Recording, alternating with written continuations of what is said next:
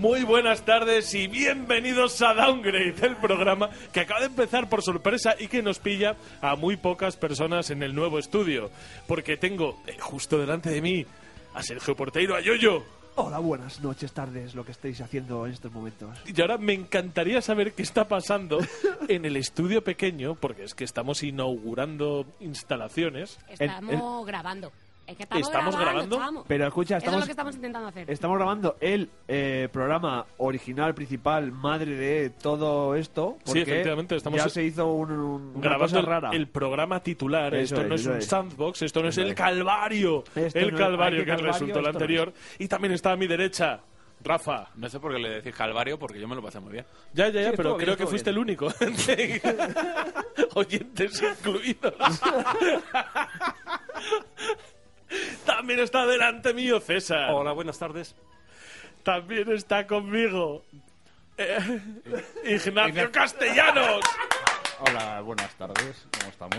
Nacho, tú que nos escuchas, hoy hemos eh, Ah. estado mirando tus fotos y queremos que sepas que eres el vinagres bien. Oy, oy, oy. o sea, eres como el vinagres de, de aspecto, pero como más alto y más fuerte. Es el vinagre el que me follaría por músculos y no por intelecto. Efectivamente. Efectivamente. Pero porque no le Efectivamente. conozco a él, No, no, que a lo claro, mejor también me lo porque, folla por joder, intelecto. Igual es, igual es super vinagres y odia, odia la felicidad también como el nuestro.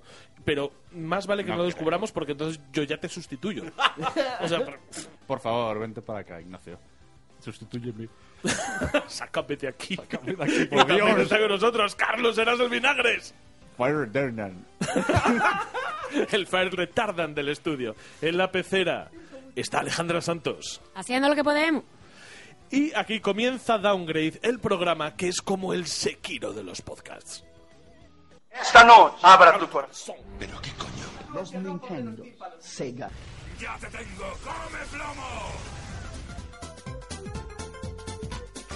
Estás escuchando Downgrade, el podcast de videojuegos hecho por gente mayor que se emocionan como niños. Bienvenidos.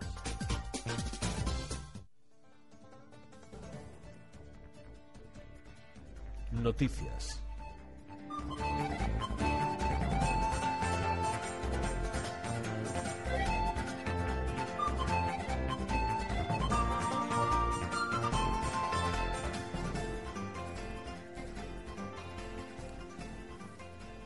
Hoy un poco debido a lo caótico del comienzo del programa no hemos hablado del sumario, porque es no, no, pero es que es además el único programa en el que vamos a traer cambios, porque hoy nos hemos nos lo hemos facilitado. Dos secciones, noticias y estamos jugando. Y a tomar por culo. Y a casa. A tomar por culo. Nadie se va a alzar correctamente este, este mes. Efectivamente, Así que- igual, igual hoy terminamos el programa en escaleta. No creo. Pero ya sabes No que cada creo. vez que lo decimos es como conjurar, con- conjurar la desdicha.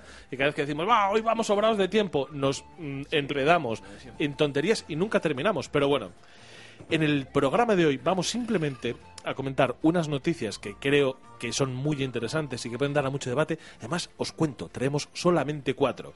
Y luego, en el estamos jugando, vamos a hablar de los dos juegos, de los dos juegos de moda. Además, ninguno de- del- del mismo origen, del mismo género, porque hoy vamos a hablar de Baba Is You De moda, y de de. Sekiro. Y sin más, por favor, vamos a pasar directamente a la primera noticia porque despega Downgrade. Fire retardant. Hola, soy podcaster. Fire retardant.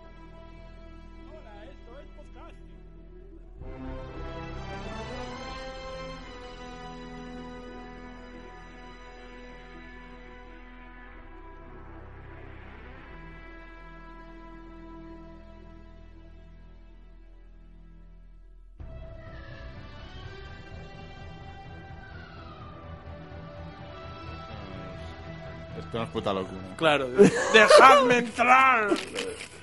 Se han abierto micros, ¿eh? Se han abierto micros, se han abierto micros y nos habéis pillado en un momento rarísimo. Venga, silencio. porque acaba de hablar, de entrar gente en Radio Carcoma y no sabemos quiénes son. Pero vamos a ignorarlo y vamos a hacer nuestro trabajo.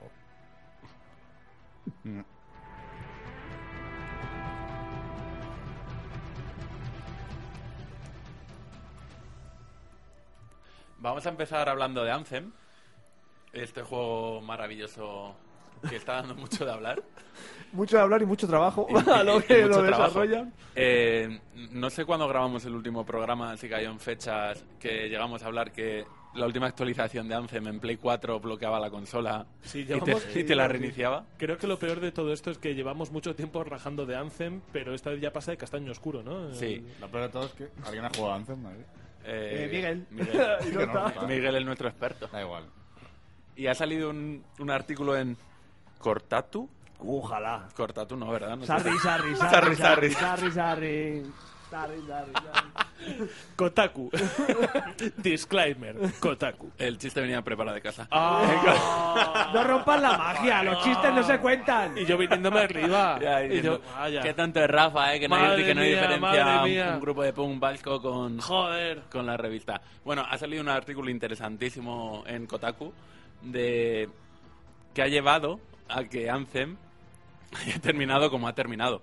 Y tiene cosas de verdad. El artículo es extenso, yo lo estuve leyendo en el trabajo y lo tengo que estar leyendo por momentos para no... Para, para Dejar de trabajar. Efectivamente, para aparentar que estaba trabajando. Y además está muy bien redactado porque te cuenta la historia de puta madre, te va enganchando. O sea, a- vamos a comentar un poco de lo que habla, ¿no? Pero recomiendo a todo el mundo que, que sea capaz de leer lo que lo lea. Y, y, por ejemplo, en cómo arranca el, el artículo. Decidieron el nombre del juego cuat- eh, menos de una semana antes, de ¿Antes? presentarlo en el E3 de 2017. Sí. O sea, a partir de ahí ya sabes que está todo mal. Todo va en patinete. Que todo mal. Eh, lo iban a llamar Billón. Billón. Billón Ah, Two Souls. Ay. porque, porque la, la idea de Billón era, eh, estás en, Mm. en un mundo y sales más, o sea, estás en una ciudad, en un planeta y sales más allá de ese mundo, eh, por esto el Billón. Joder, lo podrían haber llamado Nino Bravo. Más Y- y el- allá del Marabrón lugar. No, o Libertad. O Libertad. Libertad, Y a su barco le llamó Libertad. ¿Ves? Es que todo te lleva a no hacía Bravo. falta a eso, pero libertad. Vale. Y el tema es que dijeron que iba- iban a tener problemas para poder registrar el nombre o poder luchar por los derechos de- del nombre y lo llamaron Anthem y el problema fue que en el estudio nadie sabía por qué le llamaban Anthem. O sea, se tuvieron que inventar, inventar posteriormente en el desarrollo del juego que Anthem... eh, cómo, cómo iba a influir el nombre de Anthem en el juego o qué relación tenía con el propio juego. O sea, a partir de ahí, lo, lo que te dice el artículo es que no ha habido planificación ninguna, ha ido pasando mucha gente, nadie ponía orden y bueno, vamos a ir dando más, más detalles, ¿no? Por ejemplo, una de las movidas que había con el juego, el motor. El motor del juego que han usado, Frostbite, es propio de EA, desarrollado en Suecia, Dice. Y uno de los problemas que se encontraron es que no se podía hacer nada. O sea, er- no era un motor eh, pensado para un tipo de juego como online, Ajá. como fue Anthem. Pero, uno pero, de los pero, problemas, pero, pero, espera un momento, uno de los problemas que se encontraron es que no había un método para cargar y salvar juegos en tercera persona. Y se lo tuvieron que picar. ¿Cómo? O sea, Claro, pero el, te quiero el- decir... el eh, pero- Frostbite está. Eh, Battlefield. Claro. Sí, Battlefield, es primera persona. Joder, pero ya es primera persona, pero te quiero decir que es multijugador masivo. Primera persona. Ya no ves. tercera persona. Hostias, y eso de verdad para la, la gente que sabes de programación puede tener una incidencia real a la Yo, hora yo de me creo programar cualquier movida en programación. No. Bueno, O sea, Vale. en cuanto, en cuanto, Sí. en Vale, el, el llegó el ingeniero de ingeniero. verdad no es Rafa. No, a ver. Me, eh, me joden dos cosas. Uno, esto y cada vez que habléis de pelear nunca me ten- tengáis en cuenta. o sea, ya, ya van dos. Me estáis tocando las pelotas. No, a ver, eh, no nos tenemos que, que quedar con eso de que no tenían un método para grabar, es todo mucho más complejo. Por supuesto que tenían un método para grabar, ¿no? Pero, pero lo que, o sea, el método en sí, grabar el estado de un mundo, eso es una gilipollez. Lo que no es nada sencillo es diseñar el juego de manera en la que tú puedas grabar en un estado consistente, que puedas moverte aquí, que tal. O sea, Eh, César, me, parece que estás ¿no? intentando ponerte del lado de la empresa. No, no, y, no, y no lo estoy y lo en que, y lo absoluto. que dicen los, desarrolla- los desarrolladores es que no podían grabar un juego en tercera persona. Es que no tenemos ni puta idea cómo está eso programado. Pero que no me creo que, Es no es que grabarlo. ese es el problema, Pero que si tú- lo único que cambia es dónde está la cámara, me cago. Ese es el problema, que tú a lo mejor piensas que funciona de una manera y el motor está hecho. y- No, pero, y pero muy lo mal. que, muy bien, pero en cualquier caso lo que quería decir es que hay muchas más complejidades más allá de lo, de lo anecdótico, ¿no? De no tenemos un método para grabar, ¿no? Si tú tienes un motor de juego, yo aquí con lo que me quedo es que tenían un motor de juego que no se adecuaba a lo que estaban haciendo. El nombre se lo pusieron y luego dijeron, vamos a ver de qué va el juego. Claro, pero te Eh, quiero decir, venga, o sea, yo la, la duda que tengo de todo lo que me estás comentando es que de, de un Battlefield. Claro, es que yo desconozco desconozco las interioridades Mira, de este os- tipo os de sigo- os procesos. sigo contando. Pero de un Battlefield a esto no sé por qué no iban a tener. Bueno, venga, sigue, Os- sigue, os sigue. sigo contando. Sí, sí, sí. En, claro, el, este motor, o BioWare estaba trabajando en los anteriores juegos que hizo, el Dragon Age Inqui- Inquisition. Inquisition, que ya el propio artículo dice, lo peor que le pudo pasar a BioWare es que ese juego saliera bien. ¿Por qué? ¿Por qué? Porque tuvieron muchísimos problemas, la gente echó muchísimas horas, lo supieron sacar adelante y, y el juego triunfó. Y dicen, es lo peor que pudo ocurrir. Nos han venido arriba con ese método. por- claro, porque ha ven- nos hemos venido arriba con ese método.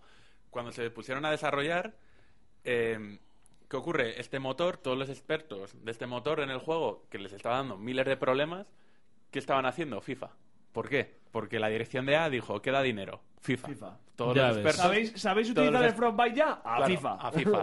¿Qué, qué- qué es lo, qué es lo que da dinero? Claro, es que ahora lo acabas de decir y, y me, o sea, es la, la otra bombilla que se me ha iluminado. Te quiero decir, si Dragon Age funcionó, sobre todo a nivel técnico, porque era un juego muy solvente, más teniendo en cuenta la altura de la generación a la que salió, digo, joder, ¿por qué Anthem no? Pero es que, claro, Ay, porque Mira. está mal desarrollado. Ah, claro, es pero- que, está- pero es es que, creo que ha dicho algo muy bueno aquí Nacho, que... Ignacio Castellanos, perdón. Pero sigo, sigo, ¿eh? Que eh, una de las cosas, leyendo análisis, lo que todo el mundo dice que ha funcionado de puta madre es volar. Y la sensación que tienes al volar. Durante el desarrollo quitaron y pusieron volar porque no funcionaba. No funcionaba. Y fue en una última demo con una persona de EA que ya había rajado del juego, que había dicho, joder, esto no es lo que me prometisteis que ibas a hacer. Por fin metieron el, el tema del volar y les funcionó y a partir de ahí, pero que todo esto que estoy contando es muy, muy previo Joder. al, al E3 de 2017, cuando ya habían presentado el juego. Sí, sí. Es que yo, exacto, yo me acuerdo del E3 de 2008, dos- 2007, ¿Qué? no, 2017. No sé, cuando, cuando vi el vídeo en tu casa, Héctor, y tal, eh, con lo que me había quedado era con lo de Pues mira, volar de un sitio Sí, para otro. porque Era de la hecho imagen que yo era una, una de las cosas, era el momento en el que tú entrabas, estabas en aquella base con, con aquellos gráficos fotorrealistas, con aquella iluminación, te metías en la alabarda y se tiraban por aquel acantilado. Se metían debajo del agua, por- Claro. como por un arco con un de Y piedra. que parecías que un poco flipabas. Iron Man y de hecho Sí, sí, sí. El, el vuelo una parte muy central, muy... Yo estoy viendo que Marvel les va a pagar un juego de Iron Man a esta gente solamente por eso. Hostias, ¿eh? Es que, madre mía, es como la mejor carta de amor que le puedes hacer al... Cuando arreglan lo de Man. guardar la partida. Sí. Oye, una cosa, acordaros por favor de este chiste para sacarlo luego, porque que añadieron la opción de volar va muy en relación con la tercera noticia. Vale. ¿Vale? No sé ¿Os cuál acordáis? es, ¿Os acordáis? pero- No, no, Pero no. vamos a hablar de Carrero Blanco. No, no, no, no, no, Ah, no, no. Vale. Ay, César, yo lo he pillado y levanta las cejitas y me lo dice. Bueno, y, Sigue. y, y- y más allá, esto ya no son problemas de cómo fue el juego, pero es muy interesante leer el artículo, de verdad lo vuelvo a recomendar. Eh, la idea inicial de Anthem, querían hacer algo completamente diferente al Dragon Age y a los Mass Effect. Vale. Y empezaron diciendo... Gracias, Carlos, por decirlo tú también mal. Claro. Haz un puto Es más que, Effect. De, de Bueno. verdad, es, es un follón porque cuando empezaron a hacer pruebas de concepto, su idea era tener. La idea del juego era a ver cuánto puedes, cuánto tiempo puedes sobrevivir en un mundo hostil.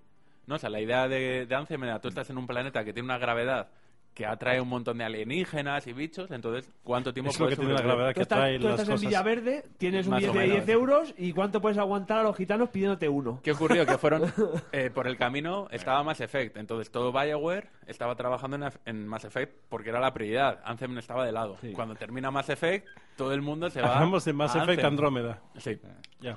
Todo el mundo, todo el mundo todo va bien. ahí y viene la gente con ideas nuevas y todo lo que es el concepto inicial del juego, que esto es, imagino que es algo que ocurre siempre, obviamente, la- los conceptos iniciales se van trabajando y se van quitando y al final... Y, y no puede, y puede que al final del proyecto no, No parezca parezca nada. ni lo que dijiste al principio. Pero también comentan que no había nadie que tomara decisiones. Ya, claro. Llegaban ¿Sabes- reuniones... ¿Sabes? El, el- el- perdón, el problema de que le ha pasado a BioWare es que no hay un genio. O sea, no hay un, por ejemplo, en Obsidian, Una cabeza visible. te no hay, un refieres- tío, no hay un tío que diga... que pongas los No, cojones en aquí la no. mesa. Hay más que genio es eso, y es lo que dice el artículo.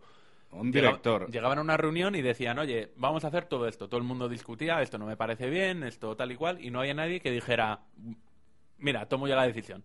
Mando, se hace tal, se hace cual. Entonces la gente salía de la reunión primero frustrada porque su idea no funcionaba y segundo, frustrada porque no sabían en qué tenían que trabajar. Bueno, ese no es el problema. eh. Bueno, es La- un, es un problema la- cuando no hay nadie dirigiendo Lionhead hacia, tenía, hacia no, dónde pero quiere ir el Lionhead juego. tenía un alguien que tenía tomaba un decisiones. problema, un ¿no? problema muy claro que se llamaba Peter Molinex, Sí, efectivamente, vale. y lo tuvo Bullfrog y... Bueno, a ver, obviamente, si el, pero No me ver, hables si de el tío que Bullfrog decide- que se me rompe el corazón. Si el tío que- ya te digo, ¿eh? Si el tío que decide toma malas decisiones, obviamente es un fracaso. No, pero, pero, si, pero eh, si no hay nadie tomando decisiones, Chistes Eh, al eh. margen, chistes al margen, no debemos obviar que este es el segundo juego de BioWare que es un fracaso eh, seguido, ¿no? Eh, Sí, bueno, no, quiero decir, no, no es es que sea el un fracaso. segundo fracaso de BioWare. BioWare viene, eh, viene haciendo un- una trufadita Sí, de BioWare viene título de bueno, de título bueno con patinazo, título Viene bueno con una con pendiente patinazo. Escucha, que el juego no sea bueno no es un fracaso, porque han vendido lo que han querido. Con Anthem. Con Anthem, Sí, sí, pero sí. no, no, en Anthem Sí, sí. están teniendo una cantidad de devoluciones. Exacto, y ahora que se han igual no Vale, tanto, vale, ¿eh? vale, lo vale, que vale. decía antes, cuando en Play te paraba la máquina o te la es reseteaba, ¿eh? llegó Sony y empezó a devolver dinero a la gente. La primer- yo creo que de las primeras veces que lo hace, Hombre, lo que hizo con No Man's Sky, yo creo también, ¿eh? Sí, sí, sí. Pero de Los roboces y de- los alienígenas. De eso, Me cago en de Dios. eso estamos hablando. O sea, estamos hablando de poner un título. Es que lo quieras o no, eh, eh, No Man's Sky era el producto de Hello Games, de Sim Murray, que todavía tenía aquella cosita de, de proyecto independiente. Entonces la gente pues todavía tiraba con ello, con que hubiese unas devoluciones. Pero estamos hablando de un juego que ha hecho la compañía que, que ha hecho Mass Effect. O sea, que no te puedes esperar un fracaso de estas características en, en un triple A. De estas características, porque es eso, es que realmente llegas a un juego en el que no da lo que promete y al final tienes que devolver el dinero. O sea, me parece lo más feo que le puede pasar a un profesional. Ya. Pero completamente. Entonces, por no extendernos y leernos el artículo entero, que en serio, ¿eh? Yo estoy es- bien, ¿eh? Es- súper interesante, entonces, to- todo lo que nos hemos quedado aquí, todo lo que hemos dejado en el tintero, de verdad, leerlo, porque es la hostia. Pero leyéndolo te da... Bueno, y ojo, por no hablar, lo hemos mencionado, pero lo, lo voy, a, lo voy a remarcar más. La cantidad de horas que trabajaron, que les obligaron a trabajar, que ya pasó con el, el, Los el crunches. Red Dead. Sí. Es O sea, que que, no quería decir crunches, crunch. crunches súper locos, No ¿no? quería decir crunch, quería decir La explotación laboral. sobreexplotación. El- no, no, el problema para decir crunch es el plural. Explo- crunches. explotación laboral. Crunches. No. Ser un hijo de puta con el Crunchies, trabajador. crunchies, Eso es como se encima, traduce en español. encima de- debieron echar bastantes horas para gratis. Cómo me divierte trabajar gratis. eh? y nada. bueno, Canallita. Hay una cosa, hay una cosa que me que, que creo que deberíamos empezar a, a elevar a la categoría de ley y es que en, alguna vez en este programa hemos dicho que en, que en Microsoft había un gilipollas que tomaba decisiones y nadie Perdón, los que no lo hayáis visto, alguien de este estudio se ha señalado cuando he dicho el gilipollas de Microsoft y luego se ha relajado. Ya, ah, Tal, no vamos a dar más pistas, pero quiero decir que parece que todas las generaciones, eh, dentro de las cúpulas directivas de las grandes compañías, de las majors, hay un gilipollas.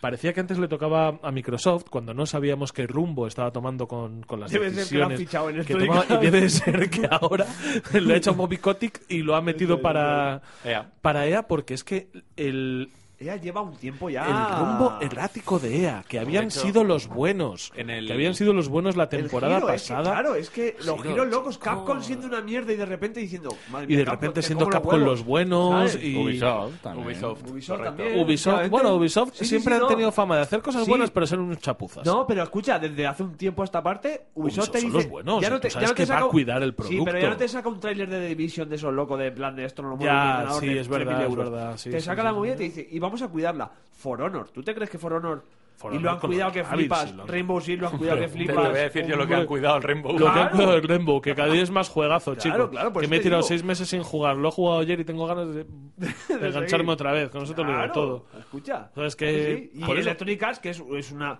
es una major, una, una de las grandes en español, para que no se moleste eh, Nacho. Y, y, y que haya girado así en plan de que ya le suda la polla a todas las IPs que tiene, excepto FIFA, Y porque Sí, le da dinero. sí, sí, sí, y, claro. y- y el NFL, eh, porque el Madden, porque, le da dinero, en América. En América. Y ya está. O sea, el resto le suda la polla. Pero es curioso, tío, es que estamos pasando de la EA, de la EA que se, que se arriesgaba con Mirror's Edge a la EA. Joder, es que yo me acuerdo cuando me compré el Mirror's Edge que lo jugué y dije, Oye, madre mía, juegazo, guay, ¿eh? ¿eh? Juego muy guay. A, a- a la EA que está cogiendo, le está pegando una paliza A la, a la edad del Mirror, a Edge- del Mirror Edge 2. Sí, sí, sí, Sí, no, eso pero es, eso es, a, eso a es, la eh, EA qué que, que engancha, que, que engancha en una esquina a BioWare, lo mete en el coche, lo viola, le pega una paliza y lo tira en una, en una acequia, Por chico. cierto, en el, en el artículo este Es peor padre que José Bretón, EA. O sea, para los estudios, en serio. mencionaban, es que mencionaban a, a uno de los hijos quemados de José Bretón de EA, mencionaban a Visceral Games. Que, que Claro, se claro, llevado por delante. claro. Se lo llevaron por delante, sí, sí, sí, total. De una manera horrible. En fin, Pues bueno, pues el... con esta gran analogía... Claro, con esta gran analogía, quizá una de las peores, Peores que hemos hecho y más nunca, faltosas. nunca en este programa. Creo que deberíamos ir a la siguiente noticia, A la arroba quedando- fiscalía. que- quedándonos con eso. Arroba policía.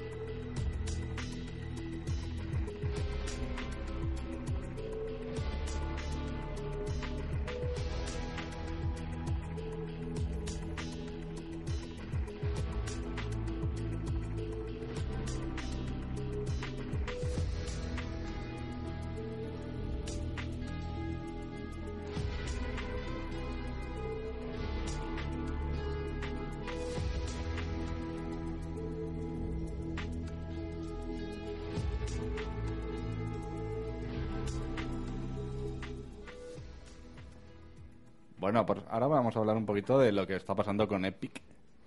Epic y Steam. ¿Qué está pasando con Epic, Y Valve. Raf- Rafael? Es tu noticia, desarrolla tú, no me metas este marrón. Pues que están en plena, en plena guerra de superpotencias. ¿Quién sería Epic en el tema de superpotencias? ¿Ru- ¿Rusia o Estados Unidos? Eh, no lo sé. ¿Quién- A quién está gana- troleando quién a gana quién? mucho dinero muy rápidamente con un solo producto y ahora se dedica a dar por culo a todo el mundo. Arabia Saudí, Pues listo, ya está, efectivamente, Arabia Saudí con el petróleo. con el petróleo. ¿Qué- Es Epic con el puto Fortnite. Sí. ¿Qué ha pasado con Epic y, qué- y cómo está troleando a Steam? Pues sencillamente está sacando los billetes y se está llevando todos los putos exclusivos. ¿Y qué está pasando? Un, oye, un efecto que no se esperaba nadie.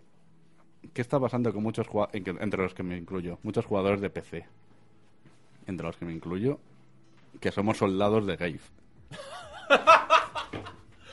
Sois eh, el, el ejército de Gabe. El ejército de Gabe. ¿Sabes lo que ha pasado con el Borderlands 3? Hostia, el verde, hostia. Que, que los que, PC ojo, eh. gamers, Ojo. donde yo ya pensaba que erais imbéciles, Somos- lo habéis demostrado, pero Fire, pasito a fire pasito. retarders. Claro, sois fire retarders. Héctor, ¿cuál, ¿cuál fue el último juego al que jugaste? ¿El Sekiro? No, no, el último. Cuando hoy mismo. Por ejemplo. Sí, pues hoy mismo he jugado en PC. No, no, pero que yo soy bilingüe, que yo no tengo ningún Eh, problema bilingüe. en jugar en consolas. Pero- Que, sí, que yo no soy ningún problema en jugar en consolas. Yo, de hecho, he dicho que como me siga tocando los cojones el PC, la próxima generación me lo hago en consolas y me fumo un puro. Estoy de acuerdo. Cada vez más de acuerdo. Yo, vamos, yo no tengo ningún problema. A mí lo que me gustan son los videojuegos. Y no quiero quedar ahora de guay, ¿eh?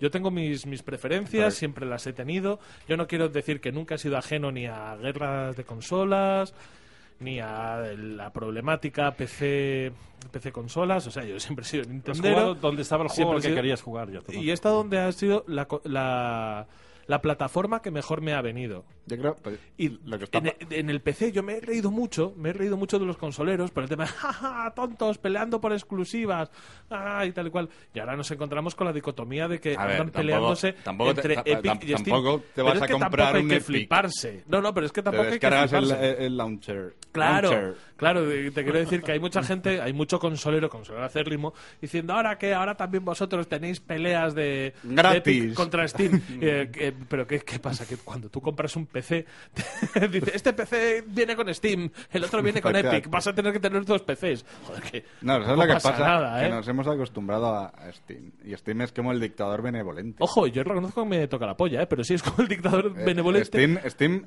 Steam es Francisco Franco en el año 68. En el- sí, efectivamente, En- con la tecnocracia. En la eh, tecnocracia. en construyendo en la- pantanos. En, en la Plaza de Oriente. Claro, y construyendo Y- y pantanos. todos los peceros estamos ahí. ¡Franco, Franco, Franco, Franco!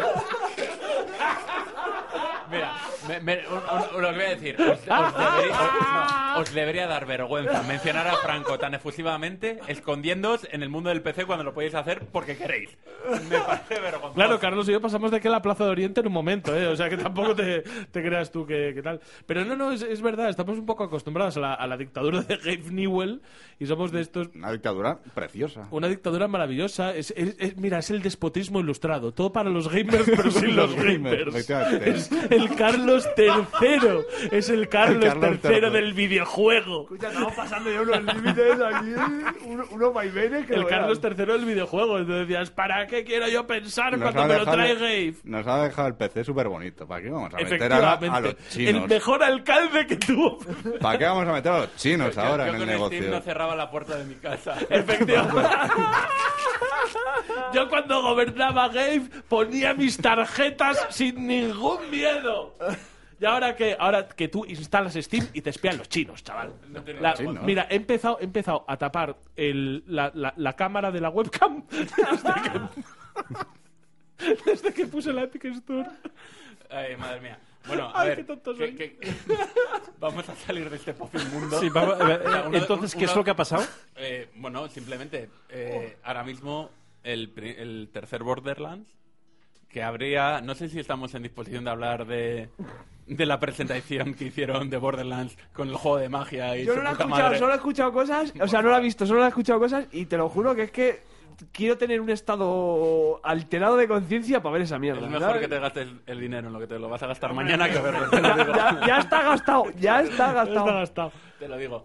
Pero, por ejemplo, eh, el tercer Borderlands, numerado, es exclusivo durante unos meses en la Epic Un Store. año, un, año. Un año. El Un tercer año. Borderline. Hijo O sea, a- aquí es que estamos llegando a unos niveles un poco estúpidos porque te quiero decir, cualquier persona que juegue en PC no significa que no lo vayas a poder tener porque no- nadie que tenga un PC se ha comprado un PC con exclusiva Steam. Dios, ojalá tuviera la Play 4 un puto lanzador para poder jugar al Sea of Thieves, ¿me entiendes? Y no me tenía que haber comprado una Xbox. Efectivamente, no, no, te quiero decir que estas cosas que se están llevando un poco al extremo y creo que es un, es un debate estéril porque, joder, lo vas a poder seguir jugando con el mismo dispositivo.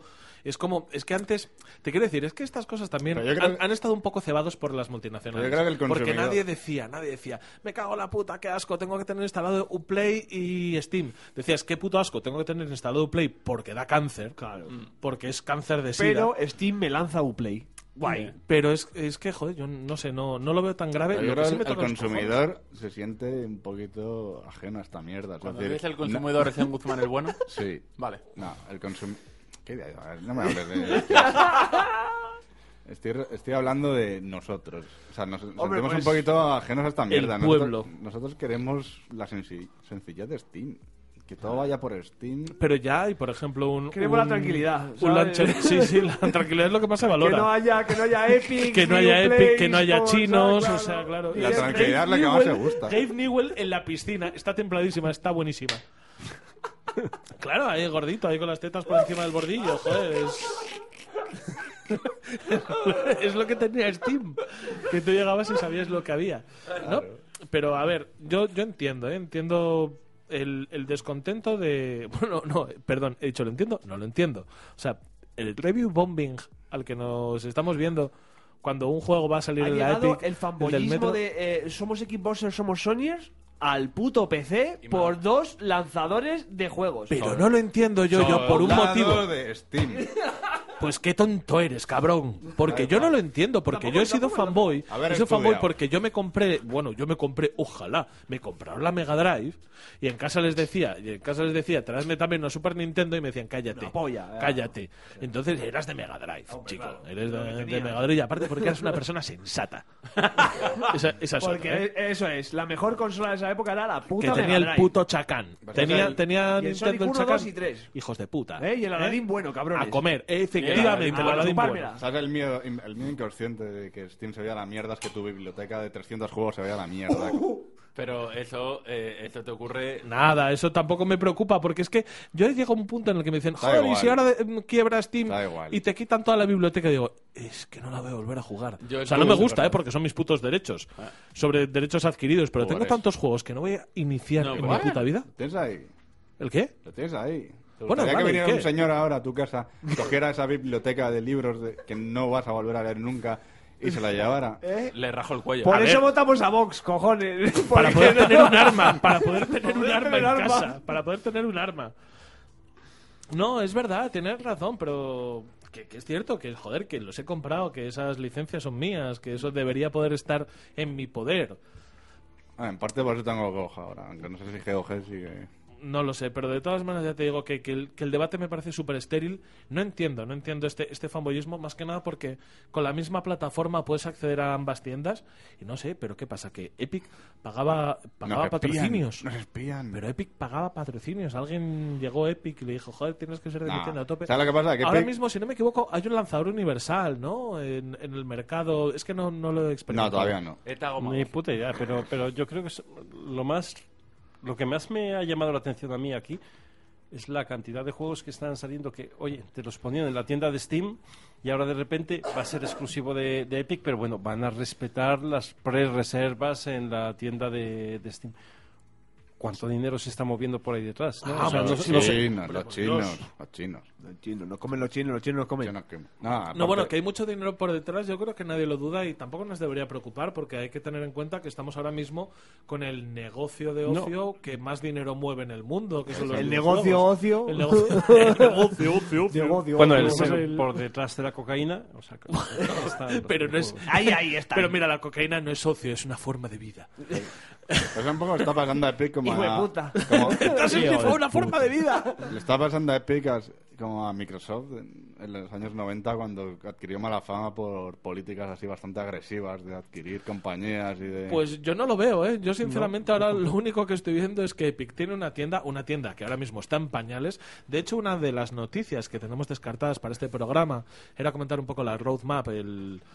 eh, ¿Cómo se diría en, español, hijo de puta. Sí, sí, pero La hoja de ruta, La, hoja de ruta, la hoja de ruta. Joder, perdón, ¿eh?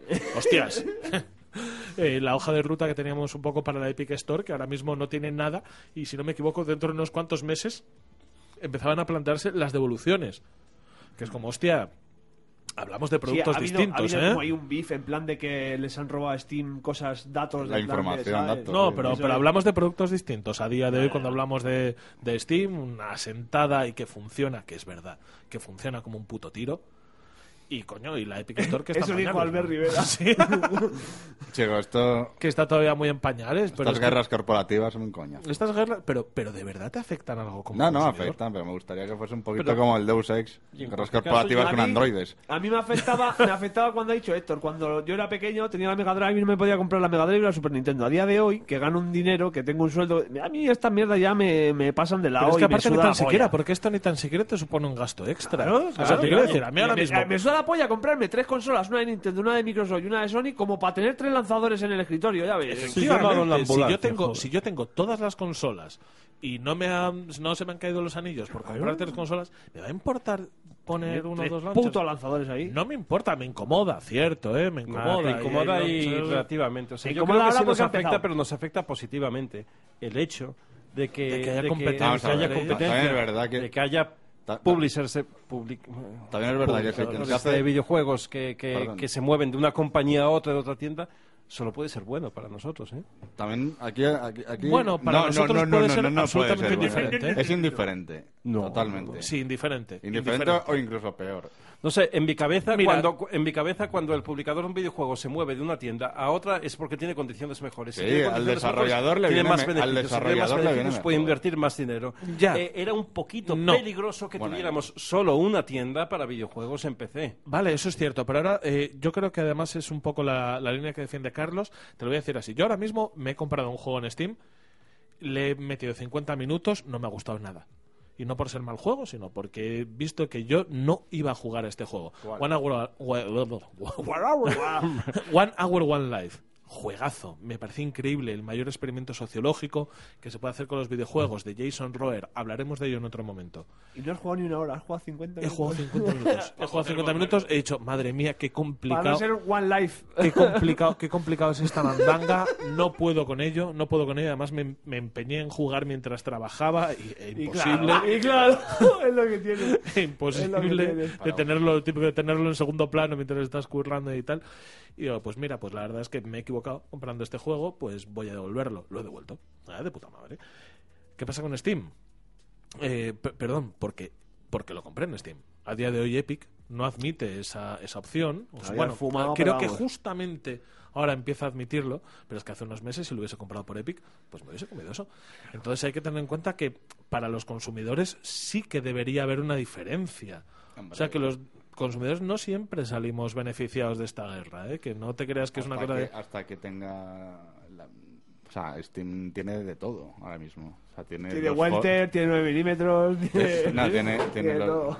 tiene fo- los foros de Steam estás buscando ah, quiero consultar Sí, pero Steam algo. tiene también a la gentuza esta que hemos empezado hablando de que te hace el review bombing porque Pero va a salir en Epic. pero Pero ¿sabes lo que te en el momento en el que tengas una masa crítica vas a tener gentuza. ¿eh? Claro, pues de hecho, sí. en, en este estudio somos pocos y ya estabas Yo hablando, primero. por eso, por eso, sí, sí, o sea, hablo, hablo de mí. estabas hablando de la empresa del LOL de, LOL. de gentuza LOL, qué risa. En, en Steam precisamente va- van a quitarlo del para evitar el review bombing cuando haya pasado cierto tiempo después del Ya no se puede lanzamiento. hacer review. Eh, no sé exactamente, pero iba un poco por ahí. O sea, cuando ya han pasado En meses este del estudio, lanzamiento. Seis meses, decir. un año. Sal- salvo cuando ocurra esto del Borderlands entonces ahí levantarán la mano venga Ya, es verdad. Os digo una cosa, en este estudio hay siete personas y tres hemos tenido problemas con la ley. Algunos bueno. en repetidas ocasiones. También- Yo, yo solamente una vez. También me admi- admito que. también admito que lo de Epic, bueno, también. O sea, si fuese Paradox Store o Bethesda Store, algún, Escucha, pues, ya me gustaba tu agenda- más. tu agenda Ya métetela en el ya culo ya, No, pero, no, no, pero ta- vuelve a tener razón aquí el Hay, señor hay Nacho, mucho prejuicio. porque eh, hemos admitido durante mucho tiempo, pues las, ¿cómo te diría yo? Joder, las, la- la- las tiendas que solamente respondían a sus propios productos y eso parecía que no nos ofendía tanto, ¿verdad? Como lo de EA y tal y cual. Pero en el momento en el que empiezan a traer eh, que pretenden ser una tienda general, Entiendo a niño rata. ya empiezan, ya empiezan a pegarse y entonces parece que eso sí que nos ha llamado más la atención. ¿Qué, qué me estás...? Dilo en alto, ¿Qué hijo. quieres decir con ese gesto de pasamos a lo siguiente, Rafa? Que pasamos a lo siguiente. Estamos. ¿Tú lo ves? 40 minutos. ¿40 minutos con esto?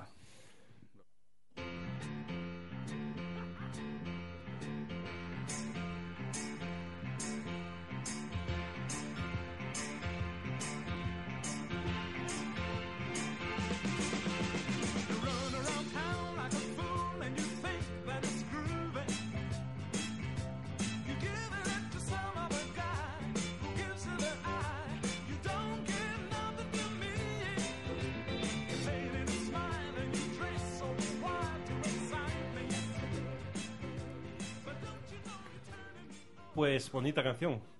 Claro, porque es una canción que se llama El amor duele. ¿Pero por qué hacéis esto? Es que. ¡Ah! Vuelve a subir y ponla desde el principio, por favor. Vale, venga, perdón, perdón, perdón, perdón.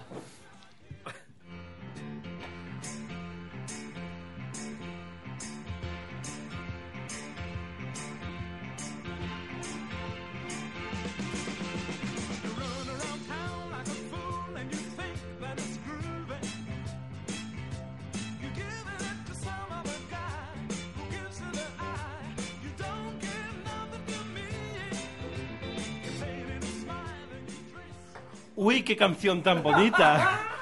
¿Cómo se llamará? No lo sé. No lo sé porque la última vez que dije el nombre de la canción, eh, Rafa ordenó, porque claro, como fue el director en el anterior programa, ordenó el volver a empezar. se la ha como el creído. Sekiro, como el Sekiro, chico. Y dices, ahora vuelves. Bu- claro, claro, claro. Vuelves a la anterior, a la anterior estatua del. Bueno, pues es una canción muy bonita, muy animada y... Ya, sí, sí, tú dale. sí, sí, sí. Bueno, y es la que hemos escogido con más for- o menos fortuna para la siguiente noticia. Eh, seguramente en eso están pensando, eh, o sea, este, este estado de, de euforia y Rafa, de... Rafa está con. ¡Ay, qué y calvario! de felicidad. Es el que tienen en, eh, es el que tenían en Valve cuando tuvieron que tomar una decisión al respecto del juego del que os vamos a hablar ahora. El juego se llama Rape Day, eh, Día de Violaciones. Que yo pensaba, yo cuando me lo compré, pensaba que era un día De Pichín. de piscin, que es como se dice en asturiano el, el rape, joder, entonces claro, digo, hostia, cómo me gustan a mí los fritos de piscin.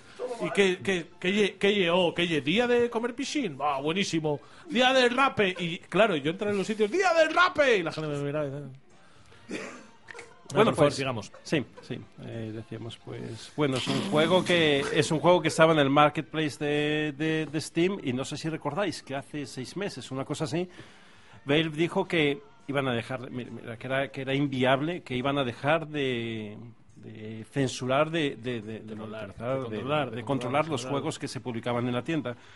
Pero con este juego, pues, bueno, Pues ha habido que han hacer una reculado. excepción. Ha habido que hacer una excepción. Es que, ¿de qué va este juego, César? Cuéntamelo.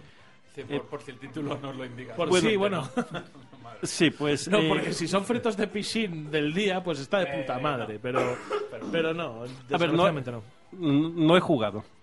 ¿Vale? Eh, lo he buscado, he intentado descargarlo por todos los medios, pero, Yo he jugado, pero no. pero sin masturbarme. pero no lo he conseguido. Eh, pero lo, lo único que sé es que, bueno, es una novela visual, un juego de esos tipos, los erogues japoneses, ¿no? En el que te permite eh, eh, jugar como un sociópata que puede violar a mujeres durante un apocalipsis zombie. Venga, ya. Es que el concepto ya está mal, ¿eh? Bueno, Eh, todo mal, todo mal. No, el- el- mujeres- a ver. mujeres fuera- zombies. fuera- fuera- Absolutamente, absolutamente sin broma, bromas. el- absolutamente el sin bromas. es ¿eh? terrible, ¿eh? Todo mal. Sí, mira, aprovechando Todo que mal. se, ha, que se ha acabado Sí. la música, ¿no? O sea, eh, yo es un juego que, que yo, yo no quiero en la tienda de, de Steam. Es un juego que me parece que es censurable, Pero absolutamente. es, Pero otra es que- es otra cosa. Yo creo que es lo que está abierto a debate. No, o sea, es censurable. Eh, claro, o sea, Yo- yo jamás quiero me lo decir, compraría. vamos, vamos, a, vamos a establecer un punto de partida. Creo que absolutamente a todos nos parece deleznable que nadie se divierta con un juego cuya propuesta es que en un apocalipsis zombie puedes ir violando mujeres. Donde ya el concepto ya es una gilipollez. Ya es una gilipollez porque me estoy poniendo serio para hablar de algo que es una puta gilipollez. Bueno, habrá que jugarlo. Bueno, sí. Pero ya es una gilipollez. Creo que a todos nos resulta desagradable. Aquí Bueno, el tema habrá que jugarlo o no. O sea, que decir, igual la gracia es que nadie lo juegue, ¿no? Sí, sí, sí, bueno, era, era un chiste. Sí, era un chiste dentro del chiste, pero, pero bueno. De todas maneras, el, o sea, a nadie le gusta esto. La cuestión es, donde está el debate es, ¿por qué Steam permite o deja de permitir esto? Yo voy a, voy a dar mi punto de vista. Yo lo veo bien que Steam lo censure. Sé que hay gente que va a decir que esto no eh, forma parte de la libertad de expresión, porque hay otras formas, hay otros modelos de transmisión artística, como puede ser el cine, la música, que permiten las violaciones y que la hemos visto muchas veces. Pero Steam es una plataforma privada que tiene capacidad para decir lo que vende y lo que no. Y yo, sinceramente, yo como usuario, cosa- no me siento a gusto, no me siento a gusto comprando en, en una plataforma que monetiza la violación como Correcto, diversión. estoy muy de acuerdo contigo. O sea, Steam... una- es diferente. Una cosa es que en una película, en un videojuego, digamos, en la mecánica, Hay una violación de una manera violación. pasiva, como pasó en Tomb Raider. o Un amago. que, que- que el videojuego sea una apola- Como si la violan, apología a la violación. Sí, sin embargo, eh, eh, tienes, tienes toda la razón. Sin embargo, hay series que, que No hablo de- traspasan esa línea eh, completamente. Por ejemplo, Dexter. Eh, no- no, Dexter no va de, viola- de violadores, va de un asesino Pero no que necesita que, asesinar. Y, y la serie glorifica eh, la- a- a- al asesino, incluso lo justifica, te hace ponerte en la piel de ese asesino para que tú tengas esos sentimientos encontrados. No nos, ¿no? Tenemos, no nos tenemos que ir tan lejos. Punisher, Punisher es un canto al- a la pena de muerte. Punisher eh, lo que te propone es que un tío, bueno, que te, te dice que no está bien de la cabeza y tal, pero Punisher lo que te dice es que es una persona que entiende que la pena de muerte debe existir y que ya que los estados no lo reconocen, pues él ejecuta la ley según su criterio, que no deja de ser un fascista de tomo y lomo. Pero bueno, todo bien, ¿no? Sí, sí, sí, sí, como yo. Ah, Es diferente porque... si- Pero si hubiera no, no, porque es diferente. Porque si hubiera no lo es. Un- es distinto el delito, pero Sería la glorificación. Es diferente porque si hubiera ah, 800 asesinatos al año de... O yo qué sé, lo que es fuera de violaciones. De mm, justicieros que matan gente al año. Justicieros violadores. No, justicieros que matan a, delincuentes. ¿Todo bien? 800 panis al año. Bien, No, a ver, bien. eh, eh, Gente que, se toma, claro- gente que se toma la justicia, por su mano. Sí. Pues absolutamente todos los ajustes de cuentas Claro. son eh, gente que se toma la justicia por su mano. Es que ese al- delito existe. Casi todos los ajustes de No cuenta es por hechos suce- sucedidos fuera de la ley. ¿eh? Igual, Claro, pero es que la No, no, pero también. quiero decir, el hecho de, de tomar de la justicia por tu mano es seguramente Fuera de la algo ley. que ha pasado por algo fuera igual, de la ley. Sí. igual me, igual Yo me meto soy de barrio de Villaverde y os puedo decir que en un 95% de los casos pasa eso. Igual No, me meto y- en, un, en, en- en un jardín, no lo sé, o soy, o soy demasiado ingenuo. Yo estoy convencido, a, ver, a lo mejor me sacáis de mi, de mi error ahora, de que hay más asesinatos en un año que violaciones. Lo hay, ¿no? Creo. no en, creo. España, En en España no. creo. En España no. En España En seguro España que no. de En. España seguro que no. En Ni de España coña. seguro que no. Lo que pasa Pues- es que pues es verdad que hay cosas que se han... Quizás soy demasiado ingenuo, no lo sé. Bueno, o no, no tienen la misma visibilidad, porque obviamente un asesinato todo el mundo se entera. En una violación seguramente no todo el mundo se entera. Efectivamente, hay mucho no denunciado. Que- hombre, claro, y no se investiga de la misma manera.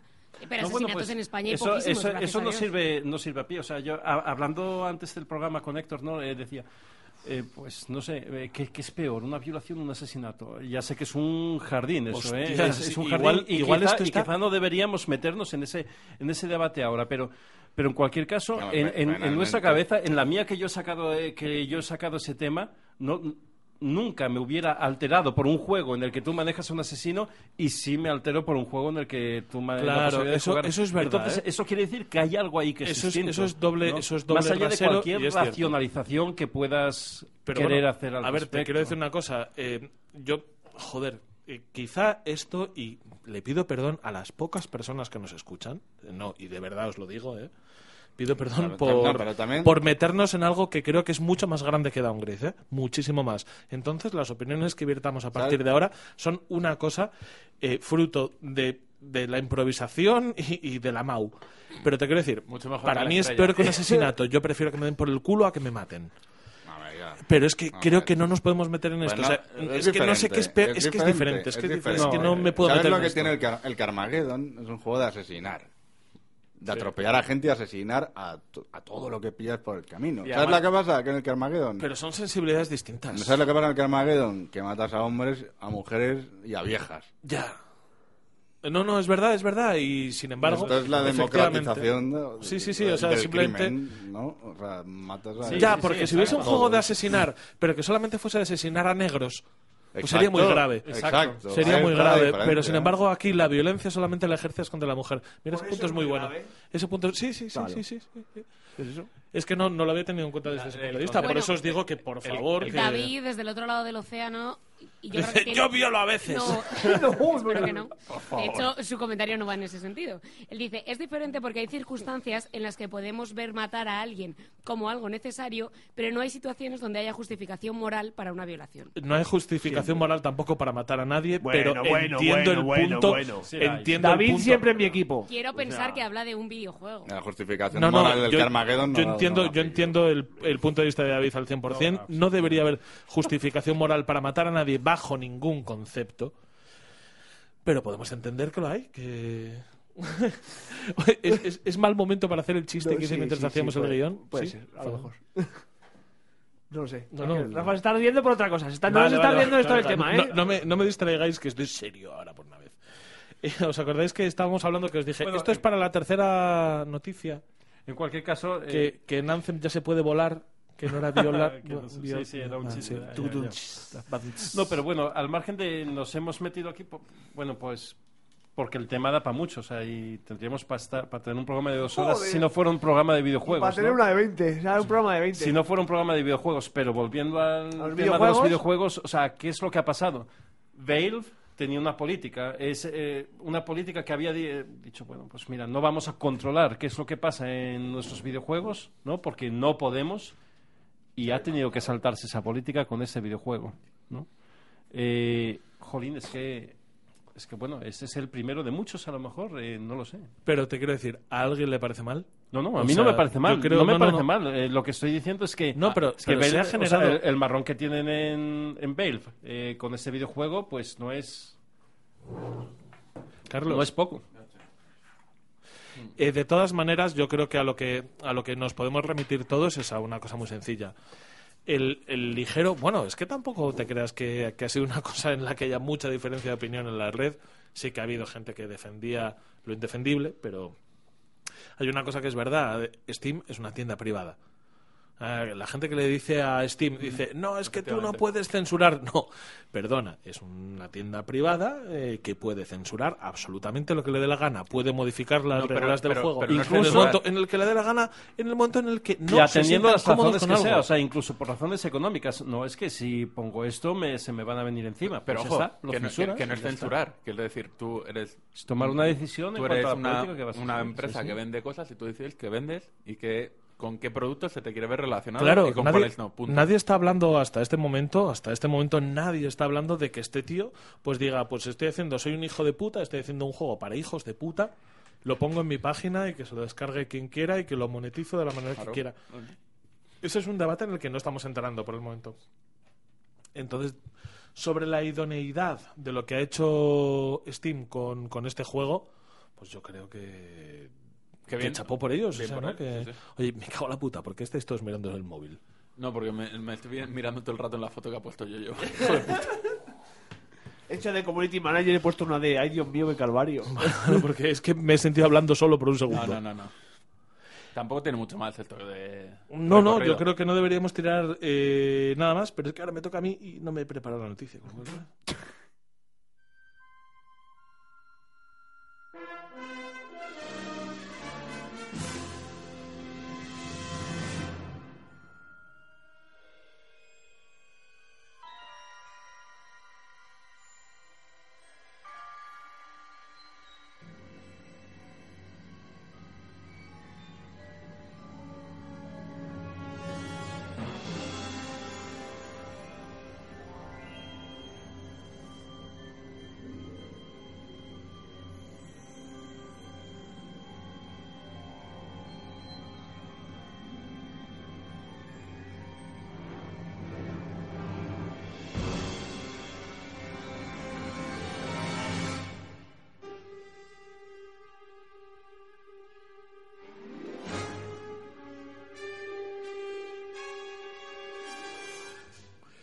¿Y por qué estamos con la música de Regreso al Futuro? Pues porque es necesario, porque vamos a hablar del futuro de los videojuegos. Y es que Google ha anunciado en la Game Developers Conference de 2019 su proyecto más ambicioso en relación con los videojuegos.